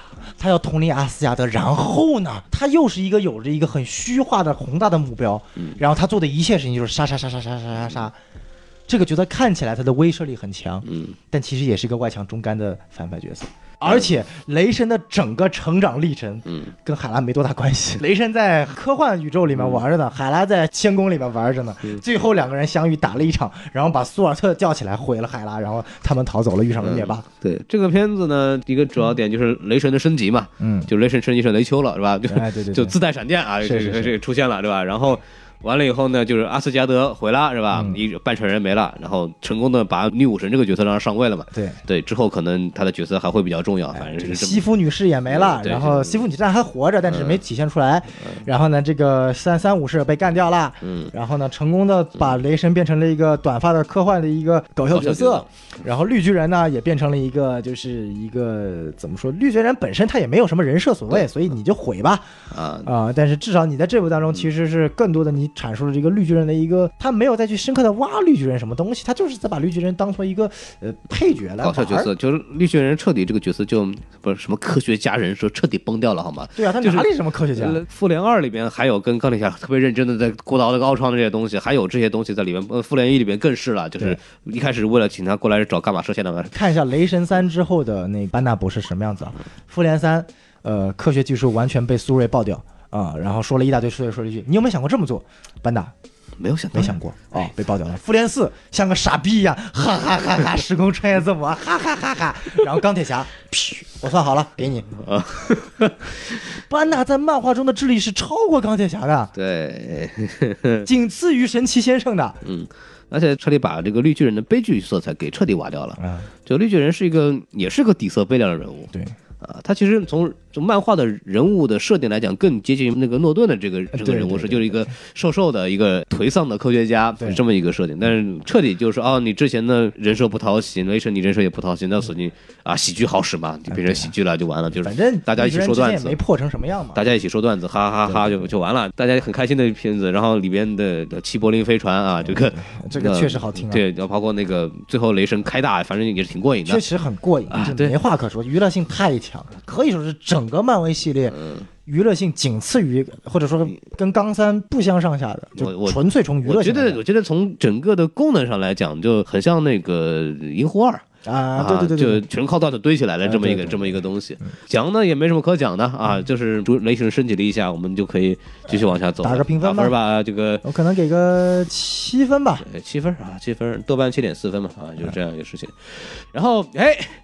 下一部电影啊，一八年的一部电影，大家那个讨论很多啊，《Wakanda Forever》啊，啊，我看到 Forever，《Freeze》啊，这个片子讲了很多了啊，其实现在讲的有点恶心了。但是这个片子，实话实说，反复再看第二、第三遍的时候，你会感觉到这个片子有点意思哈。嗯，就是反派的这个设定方面，其实是有有它的它应该是可取之处的。嗯，黑豹它的好处在于它能够在一部片子里提供两个很好的反派，并且让你真正的为一部反派的死感到很悲伤。可惜，嗯嗯，对，那个 Michael B. Jordan 的演的这个 k i l l e Moore，然后那个但觉得蛋疼的就是这个尤其克劳啊，他来干嘛的？他到底来干嘛的？就说白了一个反高潮嘛，让大家以为他是最后的反派。他有很多这种反戈，包括那个主角莫名其妙决斗里边就硬要决斗啊，然后决斗然后硬要被干掉，然后决斗完了你也不认输啊，你自己的规则你也不遵守啊，要硬挖出来是吧？那你现在要硬挖出来，你之前那么几千年的规则，你到底到底干嘛呢？是吧？是啊，本来你是站在你的祖先这边的，然后完了以后，这个人冲进来了以后，自己来破坏规则了，然后出来就是这里面有一些逻辑问题是需要解决的。对对，然后但是这部片子呢，对我来说啊、动作戏我觉得很一般，就不如那个美队三里边那个那个黑豹他最后那场两个 BOSS 在隧道的那场 CGI 大战太廉价了好。无聊啊，就是好无聊。当时美队三那个时候出来的时候，我对黑豹是很期待的。嗯，一这其中一个原因就是他的这个武术部分，这部电影其实没有给我带来我想要的这么一个。我也是看完。美队三之后对对黑豹很期待，但是我的理由是什么？美队三的黑豹是个很睿智的领袖角色，美队三的黑豹是有人物弧光的，你知道吗？美队三的唯一一个有人物弧光的角色叫做黑豹，他从一个想要复仇的人，领悟到复仇只会带来更多的仇恨，对所以选择了最后不要杀泽姆。嗯到了这部里面呢？又变成了一傻子，又变成了一个完全没有任何领袖气质的人。嗯，这是我看黑豹最大的一个问题。我不想去关注种族，我不想去关注什么。我觉得他的反派塑造的很好，打斗戏有时候的不好，但是唯一的一点就是，你的主角让我无法认同。他在黑豹这个角色的塑造，是我觉得漫威在第三阶段塑造的最差的一个角色，嗯，就最差的一个主角，而且还是。就是感觉全程也没什么太多的思考在那儿，反正就对就啊就你主意挺好的啊，我听你的啊，就是那样。优点呢，就是它的这个配乐，这个反复在很多节目里说，我也不多说了，反正就是异域风情的东西啊。就是然后完了以后，我们就打个分吧。嘟。嘟哎我可能打个七分吧。啊，七分我就六分六点五吧。其实你再看第二、第三遍，觉得片子还挺有意思的，讲了很多有意思的东西。下一部一八年呢，这个嗯《复联三》啊，这个片子我们花了大量的篇幅，两个节目的时间，而且两个节目都挺长的这么一个东西来讲它。其实能讲的东西不多，先上评分吧。评分就是八分呗，我觉得八八点五，八点五，我觉得八点五。这部片子最强的地方，其实还是在于它的调度，就或者说是它的安排，就是他把美队和这个钢铁侠分成两条线，嗯天上地上线，然后每个人物有他的高光时刻，都有出场的地方。嗯啊，特别是最后那个雷神神兵天降是吧？就几个剧情点都安插的非常非常好，然后战力也做的比较平衡，对吧？包括中间那段差点要夺掉，除了那个星爵那个犯傻逼那个事儿，就先先不管他，就这个东西很有很多争议，但是我觉得中间夺那个灭掉手套那个那那一整套戏都做的非常好，包括之后那个。我刚刚讲了那个奇异博士的这个开大，嗯啊，都是做的是从商业片角度来讲做的很完美，很完美，你就很难了。你就是一部电影两个多小时，你能不能把这么多人物讲清楚，每个人都有他的戏份，非常的困难。罗素兄弟在这方面是绝对是高手的，对，啊，做出了很很很强的地方，包括那个纳米科技的那个，我觉得盔甲我我也特别喜欢。但我就有一点就是，呃，纳米盔甲很帅啊，对但是我就到那个时刻，我就发现一个问题，在于钢铁侠这就已经不再是一个人了，对。他真的要成神了。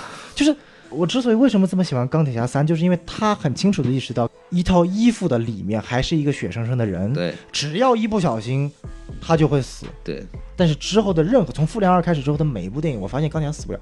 嗯，就算那时候灭霸我擦一刀进去了，哎，我都感觉不到他会死，因为这真的你纳米科技太 bug，他也没有解释这纳米科技是怎么来的，我怎么用。它能做什么？这这个纳米科技是无敌，这纳米科技可以挡住力量宝石的光呃的攻击啊！我操，这是什么纳米科技？你看纳米科技在之前的电影里边什么时候提到过呢？就是在这个复联二里边，在修补伤口的时候，嗯提到过这个东西提到了过对对对对，包括那个塑造呃奥创的身体的时候，就那个赵博士，那那个美女啊，金秀贤，女版金秀贤，根据啊设定，他的儿子是新的漫威的智力排行榜中排第一的，啊超过了神奇先生他儿子是那个 Amadeus John。啊，就是那个我们未来也变成了未新的绿巨人未来绿巨人，未来绿巨人。但这个从时间上可能有点奇怪，但是 anyway 这个不重要，那时候还是智商用啊。对现在一跃就成了现在这个这副样子了啊，这个但是就是你首先没有解释说你纳米科技，纳米科技的本质是有很多微小的纳米机器人可以就是改变自身做很多事情，它的本质的强度没有这么强，你知道吗？这个强度问题，我觉得我就没有什么好讨论的。反正他说多钱多钱，漫画电影嘛，对吧？这个你看这个绿巨人见到他第一声，操什么东西？纳米科技掉不掉？绿巨人又又是一副无法理解的表情，就是我他妈，我智商还高不高？我也不知道我高不高了。我几年没有回地球，怎么回事？都已经这么进步了吗？我我手我身上有六个博士学位，我都忘了我在学什么了吗？我 没有学过呀，反正就是这个样子啊。这部电影的这个亮点无疑是有灭霸嘛，啊，这是第一部所谓反派赢了的电影，但是反正就这么一个事情。这部电影的意义就在于所谓漫威的这么一个宇宙的这么一个。集结吧，啊，就大家看到我们最终的呈现的这么十年的这么一个二几部电影出来的结果是这么一个东西，嗯。啊，就就这样子了，打个分儿，我刚打过了嘛，我啊，八分嘛。打过分了，我反正就是八分，反正就这样了，还可以，就挺看的挺过瘾的，对。也就这样。然后蚁人二啊，蚁人二这个东西，呃，我是看的枪版，枪版不提倡啊，这第一点。然后到目前为止，对这个东西有印象的地方，就是在那个首先是保罗·路德，呃，这个性转，就是当那个米歇尔·菲菲尔啊进入保罗·路德的那个那个表演，我觉得是很加分的，嗯。演得很好。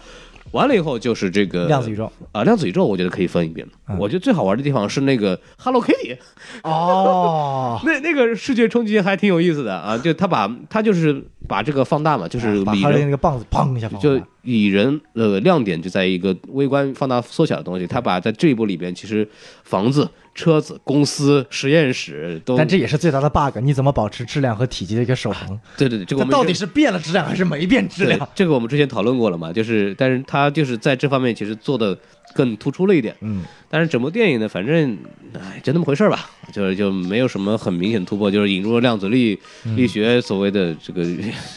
唉，量子物理这个东西，反正我们已经吐槽过了，也不就是用多讲它在所有的东西上面加上“量子”两个字，就随便就变成科幻了。对遇事不决量子力学对，遇事不决量子力学。啊，对啊，这个也没什么好讲的。哎呀，但我我觉得这部影片还有一个笑点，就是他吐槽了男人要比自己的大小。中间有一段不是跟那个歌利亚比谁变得最大吗？吐槽你们男人除了比大小，你比比大小还能干啥？歌利亚在里边也没有任何的存在感，对啊可以这么说。包括那个那个女反派什么叫幻影幻叫对影没有任何存在感。没什么存在感，没啥意思。然后那个格利亚本人在这个内战里边是一个很重要的戏份，他死了，导致了那个整个复联的这个分崩离析嘛。啊，其实是有这个，但是反正啊啊，就拉倒啊，拉倒。对，然后就打分吧，嗯、六分儿，我这不都没算怎么看完，我跳着看，但六分吧。对对，好，完了以后遇到我们熟悉的环节了，就是呃，当然蚁人二我们有节目的，大家可以听。然后惊奇队长啊，二零一九年的这个惊奇队长还很熟悉，我们俩讲的嘛，对吧？这个怎么说呢？就直接上评分吧。呃，六分儿，分，你居然及格了。嗯及格还是有的，对对对，及格还是有的，及格还是有的。呃，这个啊，跳过，我们的？好好好，哎，复复联四，复联四刚刚讲过，你说刚刚讲过还有什么？太好讲的。对对，怎么说呢？确实很牛逼，就是就是还是一贯的罗斯兄弟对这个人物的这个调配。呃，依然做得很好，对前作的致敬，嗯。很多人物弧最终的终结，就钢铁侠说去只有 Iron Man 是吧？哎。最后大公无私的终结篇，哎，是是是，最大公无私的出现了，人物成功成长，哎。然后美队终于，他也算一个进步吧，就是之前我是为国家活的，我为自己活了一回，呃然后就回去了，就是两个人之间的互相影响做了一个终结。一个从无私变成自私，一个从自私变成无私，对，其实有这么一个话粗理不错啊。对，就是他这反正这么一个走向是这么一个事情啊，大概就是这么一回事。然后剩下的，呃打，个优分吧优缺点没什么好说的，我们也打分儿呢，反正就是五颗星啊，就感情分就打好了，就挺好。对，我反正就给七颗吧，因为我的问题上次我也说过了嘛，我第一次给九颗，第二次给八颗，第三次给七颗。反正就是大概是这样子，我们也没什么好说的。然后除此之外，呃，电影反正捋了一遍，哎然后小宋老师来总结陈词吧。总结陈词啊啊，这其实我们看完吕国电影一部电影，我们讨论的最多的无疑就两个字儿：人物。对，就是人物，人物，漫威做的这么好的一点，其实他把每一部电影的人物刻画的越好。嗯，我们会去发现，他说我们骂漫威的点也在于他人物刻画的不好。对，比如说惊奇队长，比如说黑豹，他是因为他把一个角色变成了一个固定一个符号标志，而不是一个有血有色的人物。对，那 DC 现在在做什么呢？嗯，超人他沿袭了蝙蝠侠的那套现实主义，让他变成了一个四不像的存在。蝙蝠侠，我还要说这个点，我一直不是说我是一个漫画粉，我前面说过，一个漫画设定进行适当的调整，只要你符合电影的环境，我无所谓，你改吧，你改什么星爵他爸是 ego，满大人是个假的，你随便改，斯库鲁人是好的，我仔细想想也就算了。如果你未来的有自己的发展方向，我觉得也无所谓。嗯但是蝙蝠侠杀人这个点是我唯一不能够理解的，为什么？因为他不自洽。嗯，为什么不自洽？大家想想看，我们看玛莎这个梗，最大的一个问题在于什么？嗯。就我们我们抛除他直接喊玛莎这个字儿，哎，咱们打个比方哦，如果今天蝙蝠侠在这个比方中是有不杀原则的，嗯。但是当他有一天看到超人的时候，他害怕了，他意识到说我我他妈就是个凡人，这是个天神，他一害怕就决定要打破底线了，嗯，对不对？那他在面对超人的最后一刻说了一句话，哎，叫做 “You are not a god, you are not even a man”，就是你不是神，你连他妈是个人都不是。嗯。这这句话放在电影里面，其实就是特别扯淡的话。其实按照更更贴近中文这个语境来说，你你你算什么男人？不，就这句话就放在电影当中，只是一部一句装逼的话。对但是你去想，蝙蝠侠在这个环境上怎么会说出这句话？就是当他在潜移默化的说这句话的时候，他是在把超人并非作为一个人。他说 “You are not even one”，你连人都不是。他就在说服自己说，我可以杀死超人，因为他不是人。我他如果不是人，我杀了他，我没有犯我的杀人对，条约没。有犯戒，嗯我没有犯戒，所以他当时是准备拿着那个刺，咔刺下去杀了他。他突破了自己的底线，但是也至少完成了他这个保护人类的梦，呃，这个愿望。然后超人说出了玛莎，然后这一刻，蝙蝠侠为什么会崩溃？你看他那状态，他是崩溃的。他为什么会崩溃？不是因为什么两个人的名字一样，而是因为只有一个点：超人喊玛莎的那刻，让蝙蝠侠想起了。当年他妈妈死的时候，他父亲喊玛莎的那一刻，那时候是什么情况？一个罪犯拿着一把枪哎杀了他的母亲，他的母亲叫做玛莎。对，他因为这件事情成为了一个没有父母的孤儿，导致他变成了现在一个必须成为蝙蝠侠的一个状态。嗯今天换到现在这个状况，他成为了这个罪犯，他手上的刻石剑变成了当年的那把枪，嗯他变成了周 Chill 杀死蝙蝠侠父母的罪犯，他现在在谋杀一个啊妈妈名字为玛莎的一个小孩儿。啊，他从一个受害人变成了一个施害人，那一刻，蝙蝠侠意识到了，我做了一件极其错误的事情，我在挑战自己的底线。嗯坐在我对面的也是一个妈妈名为玛莎的活生生的人类。这一切的基础条件嗯在于他有不杀原则，嗯然后他才会崩溃，他才会把赶快把矛扔到一边，因为他厌恶武器，他厌恶一切杀人的武器，他才会有和解，他才会有之后的片段。今天我们看到什么？他跟超人和解完了，马上开着飞机杀了一群人。请问这个角色怎么可能立得住？嗯所以才会有玛莎梗这个笑话，所以大家才会觉得玛莎梗特别的扯。怎么可能因为两个人妈妈名字一样，他就会选择放弃呢？他真正放弃理由在于他发现自己从受害者变成了施害者，这个是蝙蝠侠的一个人物光环。但是超编这部电影，首先超人是没有人物光环的。对超人从一开始觉得蝙蝠侠是个私刑犯者，到最后他也没有改变这一点，他他就默认蝙蝠侠了，因为他发现蝙蝠侠就是这是 loser 的一个圈套，对对吧？然后其次，蝙蝠侠是一个有人物光环的，但是人物光环它它的方向是错误的，因为它提前设定了一个呃杀人的这个环节，而且我认为就是。不管扎克施奈德说什么，蝙蝠侠不杀人不是因为他该不该杀人，不是因为他能不能杀人，不是因为他在极端现实的情况下是不是得杀人，而是他能不能做到不杀人这一点。他在无数次表现过了。我们看过《红影迷踪》，对他跟红头罩的一段话说：“我无时无刻不在想着我要去杀掉小丑。”嗯。但是我不能，因为我杀了他，我就会变成他。这是就是蝙蝠侠的核心魅力，不在于不杀人，而是他在于知道我怎么样才能克制住自己。这让他与什么金刚狼啊、惩罚者呀这些角色有一个本质的区别。那些是反英雄，蝙蝠侠是个英雄。嗯蝙蝠侠黑暗骑士归来让蝙蝠侠从英雄变成了反英雄，但别忘了，蝙蝠侠黑暗骑士归来第一没杀一个人，嗯第二黑暗骑士归来的结尾说过，蝙蝠侠说了说。就你还记得，就是他们骑着马要去招安那一批那个变种帮的人，对，然后变种帮的人当时是准备拿着枪来起义的，蝙蝠侠把枪拿过来碾断，说了一句：“这是懦夫用的武器，从今天起你们不许用这个武器，跟着我走。”蝙蝠侠黑暗骑士归来再过于突出，再过于极端，他依然符合蝙蝠侠的人设，不杀人，不用枪。请问你说了半天，你致敬黑暗骑士归来，除了你致敬了一幅他的标准的封面之外，你致敬了什么东西？我不得不吐槽一下，就是当蝙蝠侠 跟他们说这个都是懦夫用的武器啊，你们听我的，你们拿飞镖，然后我拿飞镖，我操，你更爽！我操变种人不就我操，这他妈多难学啊！就是我操，这个蝙蝠我扔不准。你知道你这个飞镖给我们用得多杀多少无辜的人？很危险的好吗？危险的！我操，这个吐槽点可以。哎呦，笑死我了！话说回来，你放在电影里面，因为电影里面你你不去考虑这些东西，就是你该不该杀人，该不该用枪，对不对？嗯，所以你蝙蝠侠人设也立不住。好，然后网上还有一些扎斯林或者说 DC 喜欢 BVS 的人 来解释说，这这是一个变化，哎，在蝙蝠侠遇见超人之前，他这个可能因为过了二十年，这个慢慢的这个人变得愤世嫉俗了。对的，然后嗯这个，所以我他才杀人。是然后遇到了超人之后，有过一层一层的这个变化，直到超人嗯最后死了这一刻，我他才这个心灵一下子哇，我要变回以前的蝙蝠侠。那请问，这是一个电影宇宙刚开始的阶段，哎，你赋予了一个刚开始的蝙蝠侠，已经给他玩。这么多前史，这么多前十，就是首先你要告诉他说，蝙蝠侠一开始是好的，然后不知道发生了什么，经过十几二十年的岁月，他变坏了，然后因为超人这整部电影给你铺垫，到了结尾告诉你他又变好了，然后到了正义联盟变成了一个傻逼，变成了一个我不管怎么样我都要复活超人，不管他会不会变坏，但我一定要复活超人的傻逼，这就是你们想看到的人物光环吗？BBS 这个东西啊，还有的可喜，就是啊，我们以所谓漫画迷的角度，或者以了解蝙蝠侠这个人物设定的角度，我们可以去某种程度洗一洗，是吧？给他安排了一个，我就是一个有钱人的蝙蝠侠，就包括给罗宾的那个小丑写的那个字儿的那个制服啊，包括一些小的点啊，其实确实有。你看过完整版以后，确实他有一些做的铺垫。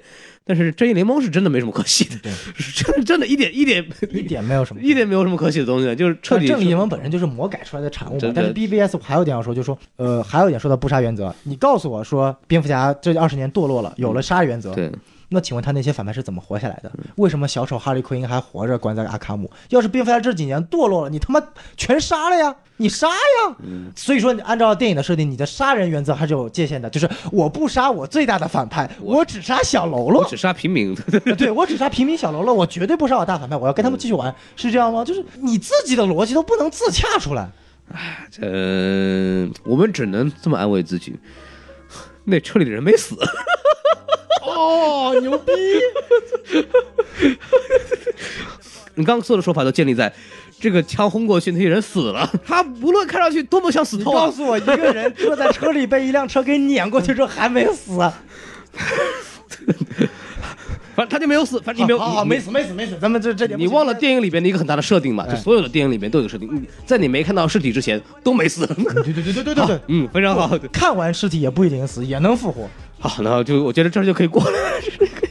我们继续看 DCU 啊就是我们不提超人和蝙蝠侠这两个已经是废掉的角色了。啊，还有什么没有废的角色吗？你告诉我。神奇女侠，神奇女侠，我承认塑造的还算是不错的，可以但塑造的真的一大部分功劳是演员带来的功劳呃。，加朵带光环嘛，对确实，她她这个美丽知性的光环，但是神奇女侠你本身这个特性，因为神奇女侠这个角色本身是不好塑造的，嗯她本身带有天然的优越性。神奇女侠其实是呃最容易黑化的一个角色。之前那个我一直吐槽过杀死比尔的一段话嘛，就是这个什么，他们说呃所有的英雄都有两面性，嗯蜘蛛侠是彼得巴克，蝙蝠侠是布鲁斯韦恩，他们的真实的一面其实是布鲁斯韦恩和彼得巴克，但是超人不一样，对超人的本面是超人，不是克拉克坎特。嗯当然这句话是扯淡的，我已经说过很多次了，哎超人的本面就是克拉克肯特，不是超人。嗯，但是这句话用在神奇女侠的身上是绝对合适的。神奇女侠的本尊是神奇女侠，她从小长大的接受的环境是高人一等的神奇女侠，而不是她的代号戴安娜普林斯。她就是一个天堂岛的战士，然后来到地球，不来来到人类世界之后，然后才会有这么一个人性的这个展现。就是神奇女侠自带一股高高在上和圣母的光环。对，神奇女侠是真的很难塑造的一个角色。盖尔加朵和派岛塑造的神奇女侠已经是很不错了，他将这种高高在上的圣母光环转化成了一种傻白甜就。是志气。志气，然后让你获得了成，我觉得还是不错的。嗯，但是现在还要再看你能不能从一个让大家喜欢的角色到大家能够感同身受的角色，得看一九八四拍的怎么样啊，这个我们只能之后再看了。还是一个问题。DCEU 到现在已经八年了，没有一部续集作品。没有没有，真的是没有给人物的成长留下空间。对啊，刚刚也说了，就超人。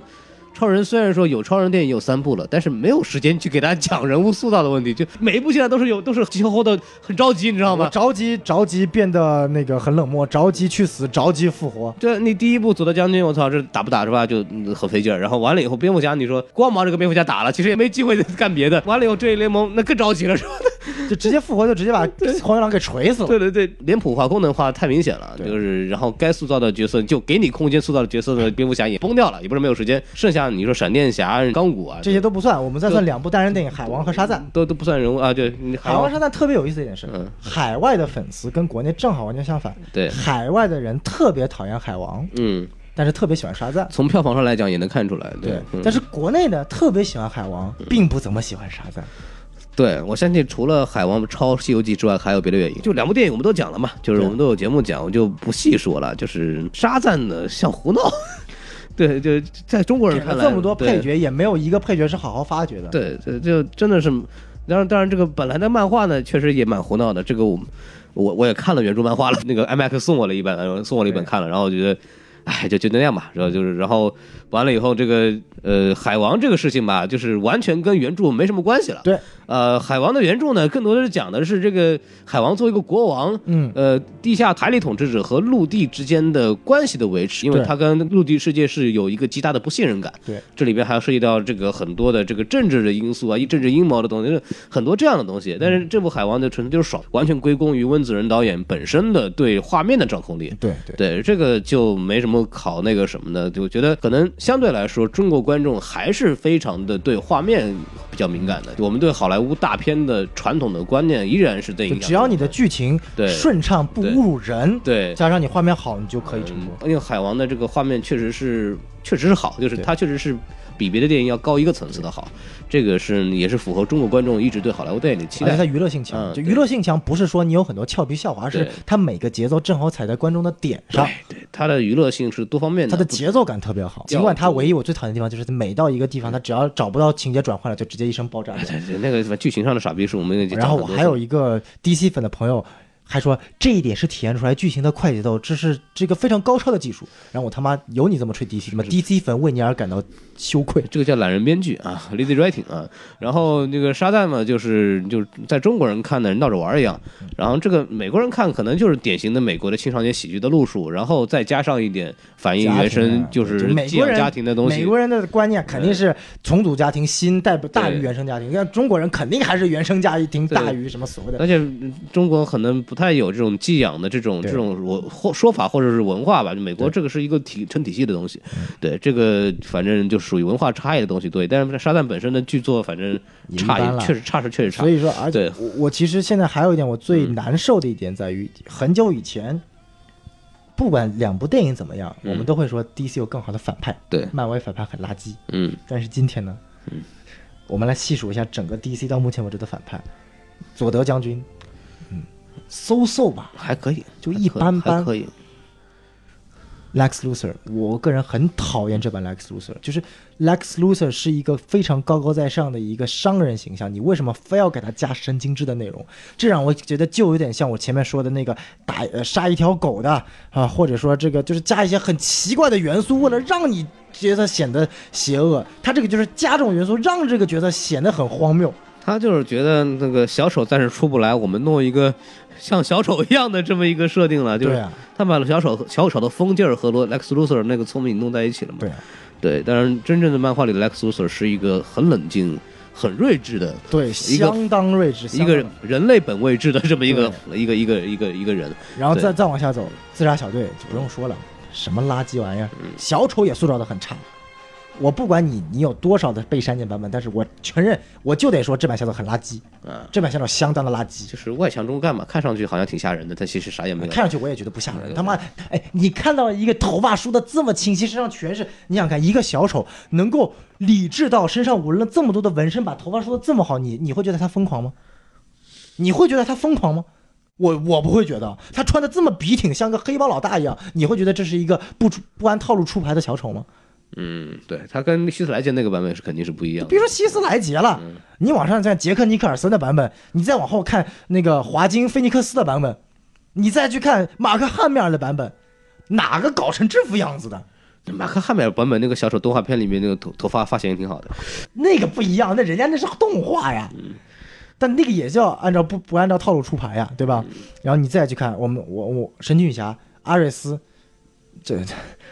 最后大战就是一个 CGI 反派。卢平教授，反正卢平教授真的不适合演阿瑞斯，我求你了。你要不转化前你用卢平教授，转化后你用一个完全 CGI 的角色，你转化后还是用卢平那张脸，那张脸哪里像战神了？我的 fuck，那张脸真的是看的有点有点悲天悯人的脸，你知道吗？对啊，这就那像起来看起来像那种什么什么什么什么波塞冬这种这种神，不像是战神。再往下走，神奇侠之后是什么？正义联盟。嗯啊，荒野狼咱们不说了，过了。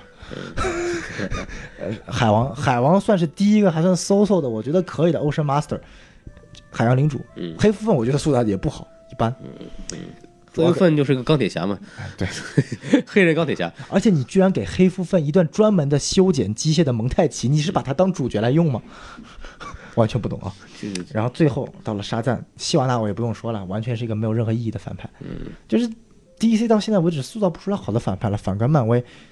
买灭霸，Killmonger，嗯，这个这个尤利塞斯克劳，嗯，洛基我不用说了吧，嗯，美队三的这个叫泽莫男爵，泽姆男爵，哇，反派越来越出色，越来越多样化，嗯，那这没法比了，正派比不过，伪光正的打不过，俏皮邪性的打不过，反派干不过，嗯，好像现在唯一能干得过漫威的就是咱们 DC 的女性角色，有小丑女，有神奇女侠，有魅拉。也说白了就是靠着自己的颜值，颜值。小周你算是塑造的真的还算不错的，就就看这个猛禽小队能拍成什么样子。所以你看，真的，所以说，归根到底，DCU 为什么不如漫威？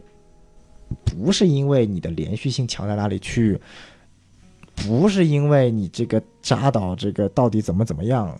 尽管我本身不是很喜欢扎导的风格，但是确实他拍的几版还是不错的。嗯唯一的原因就是没有认真塑造这个角色。嗯，影视作品的核心嘛，就是人物这个东西，确实是特别这种电影，嗯这种电影卖的就是人设，对啊，就你只要人设做足了，就好卖钱。对，这个玩具玩具也就是卖玩具嘛。玩具也好卖是吧？就是延伸东西也好卖，都都挺好的。一个就是格鲁特能卖出来多少钱？卖的都是蝙蝠侠销量的几倍了。可惜吧，只能是真的是很可惜啊。就是目前为止，我们之前那个电影不是我们之前这个动画长片也讲了嘛，就是 DC 的动画长片对这些东西的设计，包括漫画对这个东西的设计。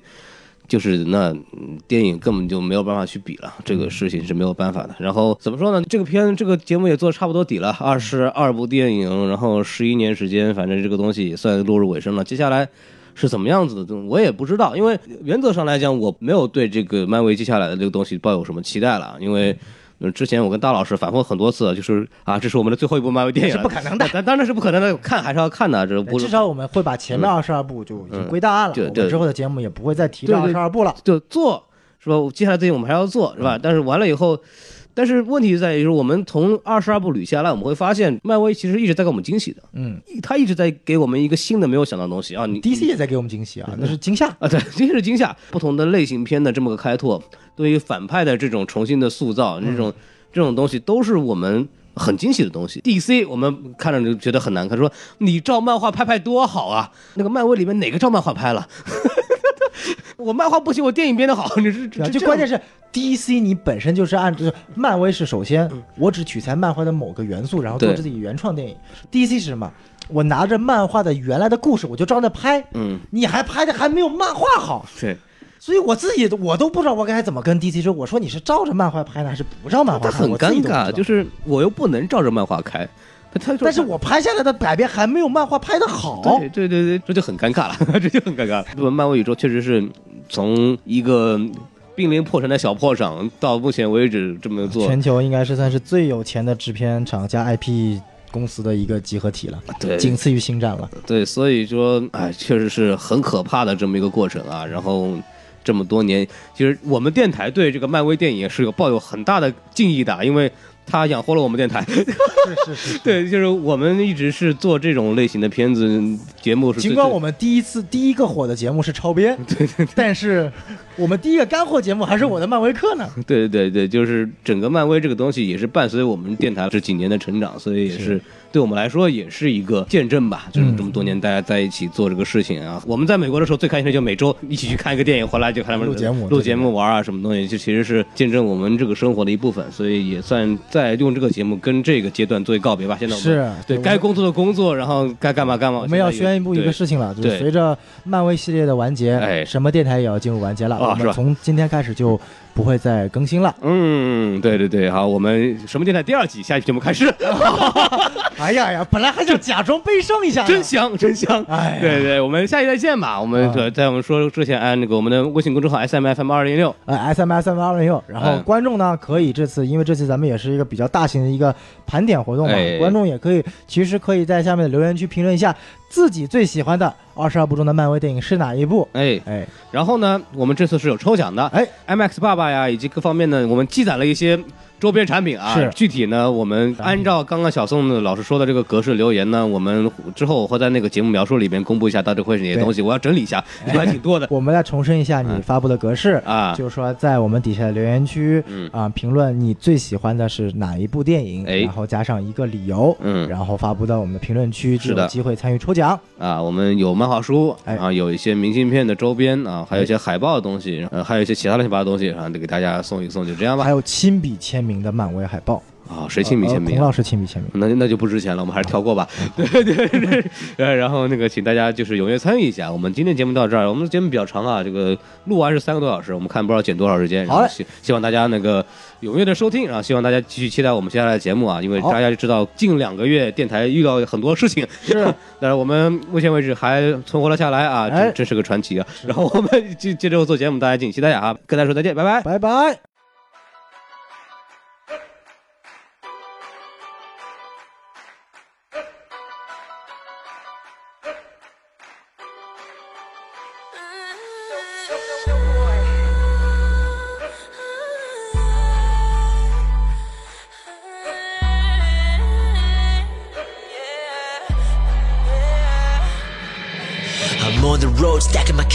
cash, and Nora's home, I'm bringing it back. Hands in the doors, we're singing this track. Dope on the beats, I'm slaying the raps. I know who was jealous of the love I'm getting, plotting behind my back. Doesn't work, now learn your lesson. I got no more time to waste. Won't you get out of my face? Asking me to give you beats, but you never try to pay. From New York to Beijing, now I'm back up in this hood, and if you see me later down, you know we up to no good. Holla. 老是歌手真领先，说唱歌手拼顶尖。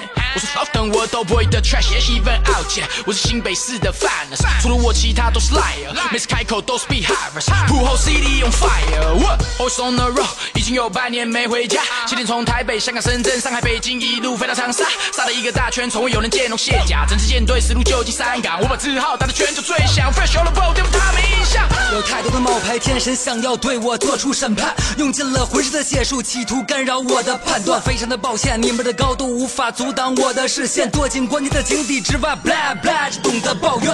再见，再也不见，把胆小如鼠的人淘汰。想要被别人尊重，请先学会真正热爱。热爱你所热爱的家人兄弟是无可替代。热爱你的生活，虽然它总是时好时坏。我一直在路上，没人看透的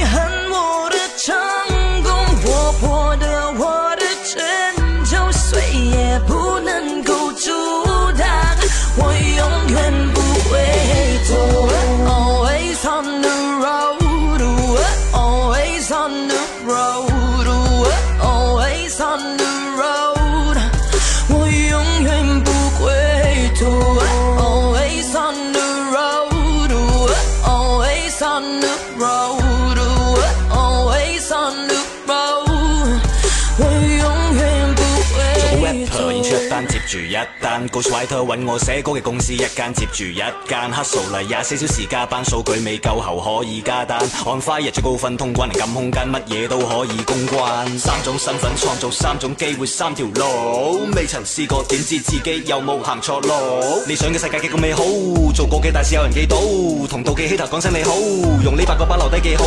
从不懈怠让身价飙升，我状态爆创 honey，来下个阶段寻找我背影赛过法拉利，心动大于一切吹牛逼，My squad shit always trust me，不可能被复制的传奇，我的风格被加密，所有僵尸的丛林，所以我依旧保持野性，目标更清晰，无限的精力坚定每个决定，道路都为我通畅，不畏惧风浪，就不怕没有捷径，我来平复动荡，做你的重磅，昂首继续前进。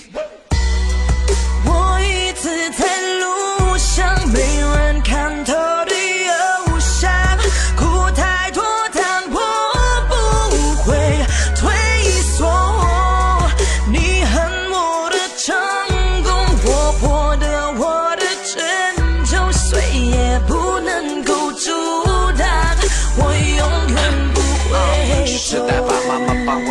了行李箱，他想我奶奶保佑我，叫我快上炷香。他说你想去韩就多吃点姜，喝点汤，没事给爸妈打电话，给家里报平安。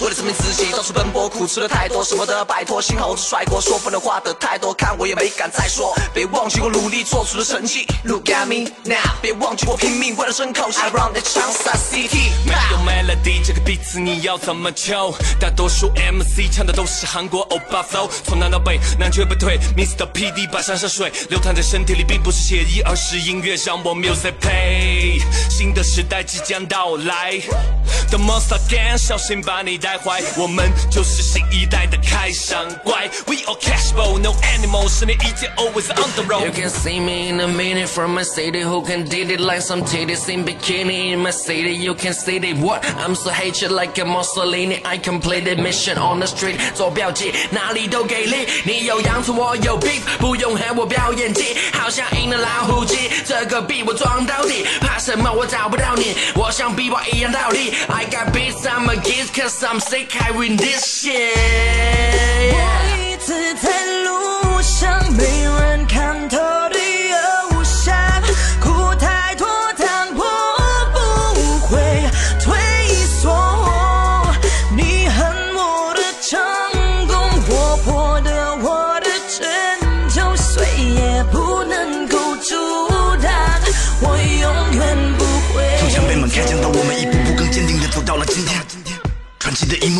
未来都融化在心间。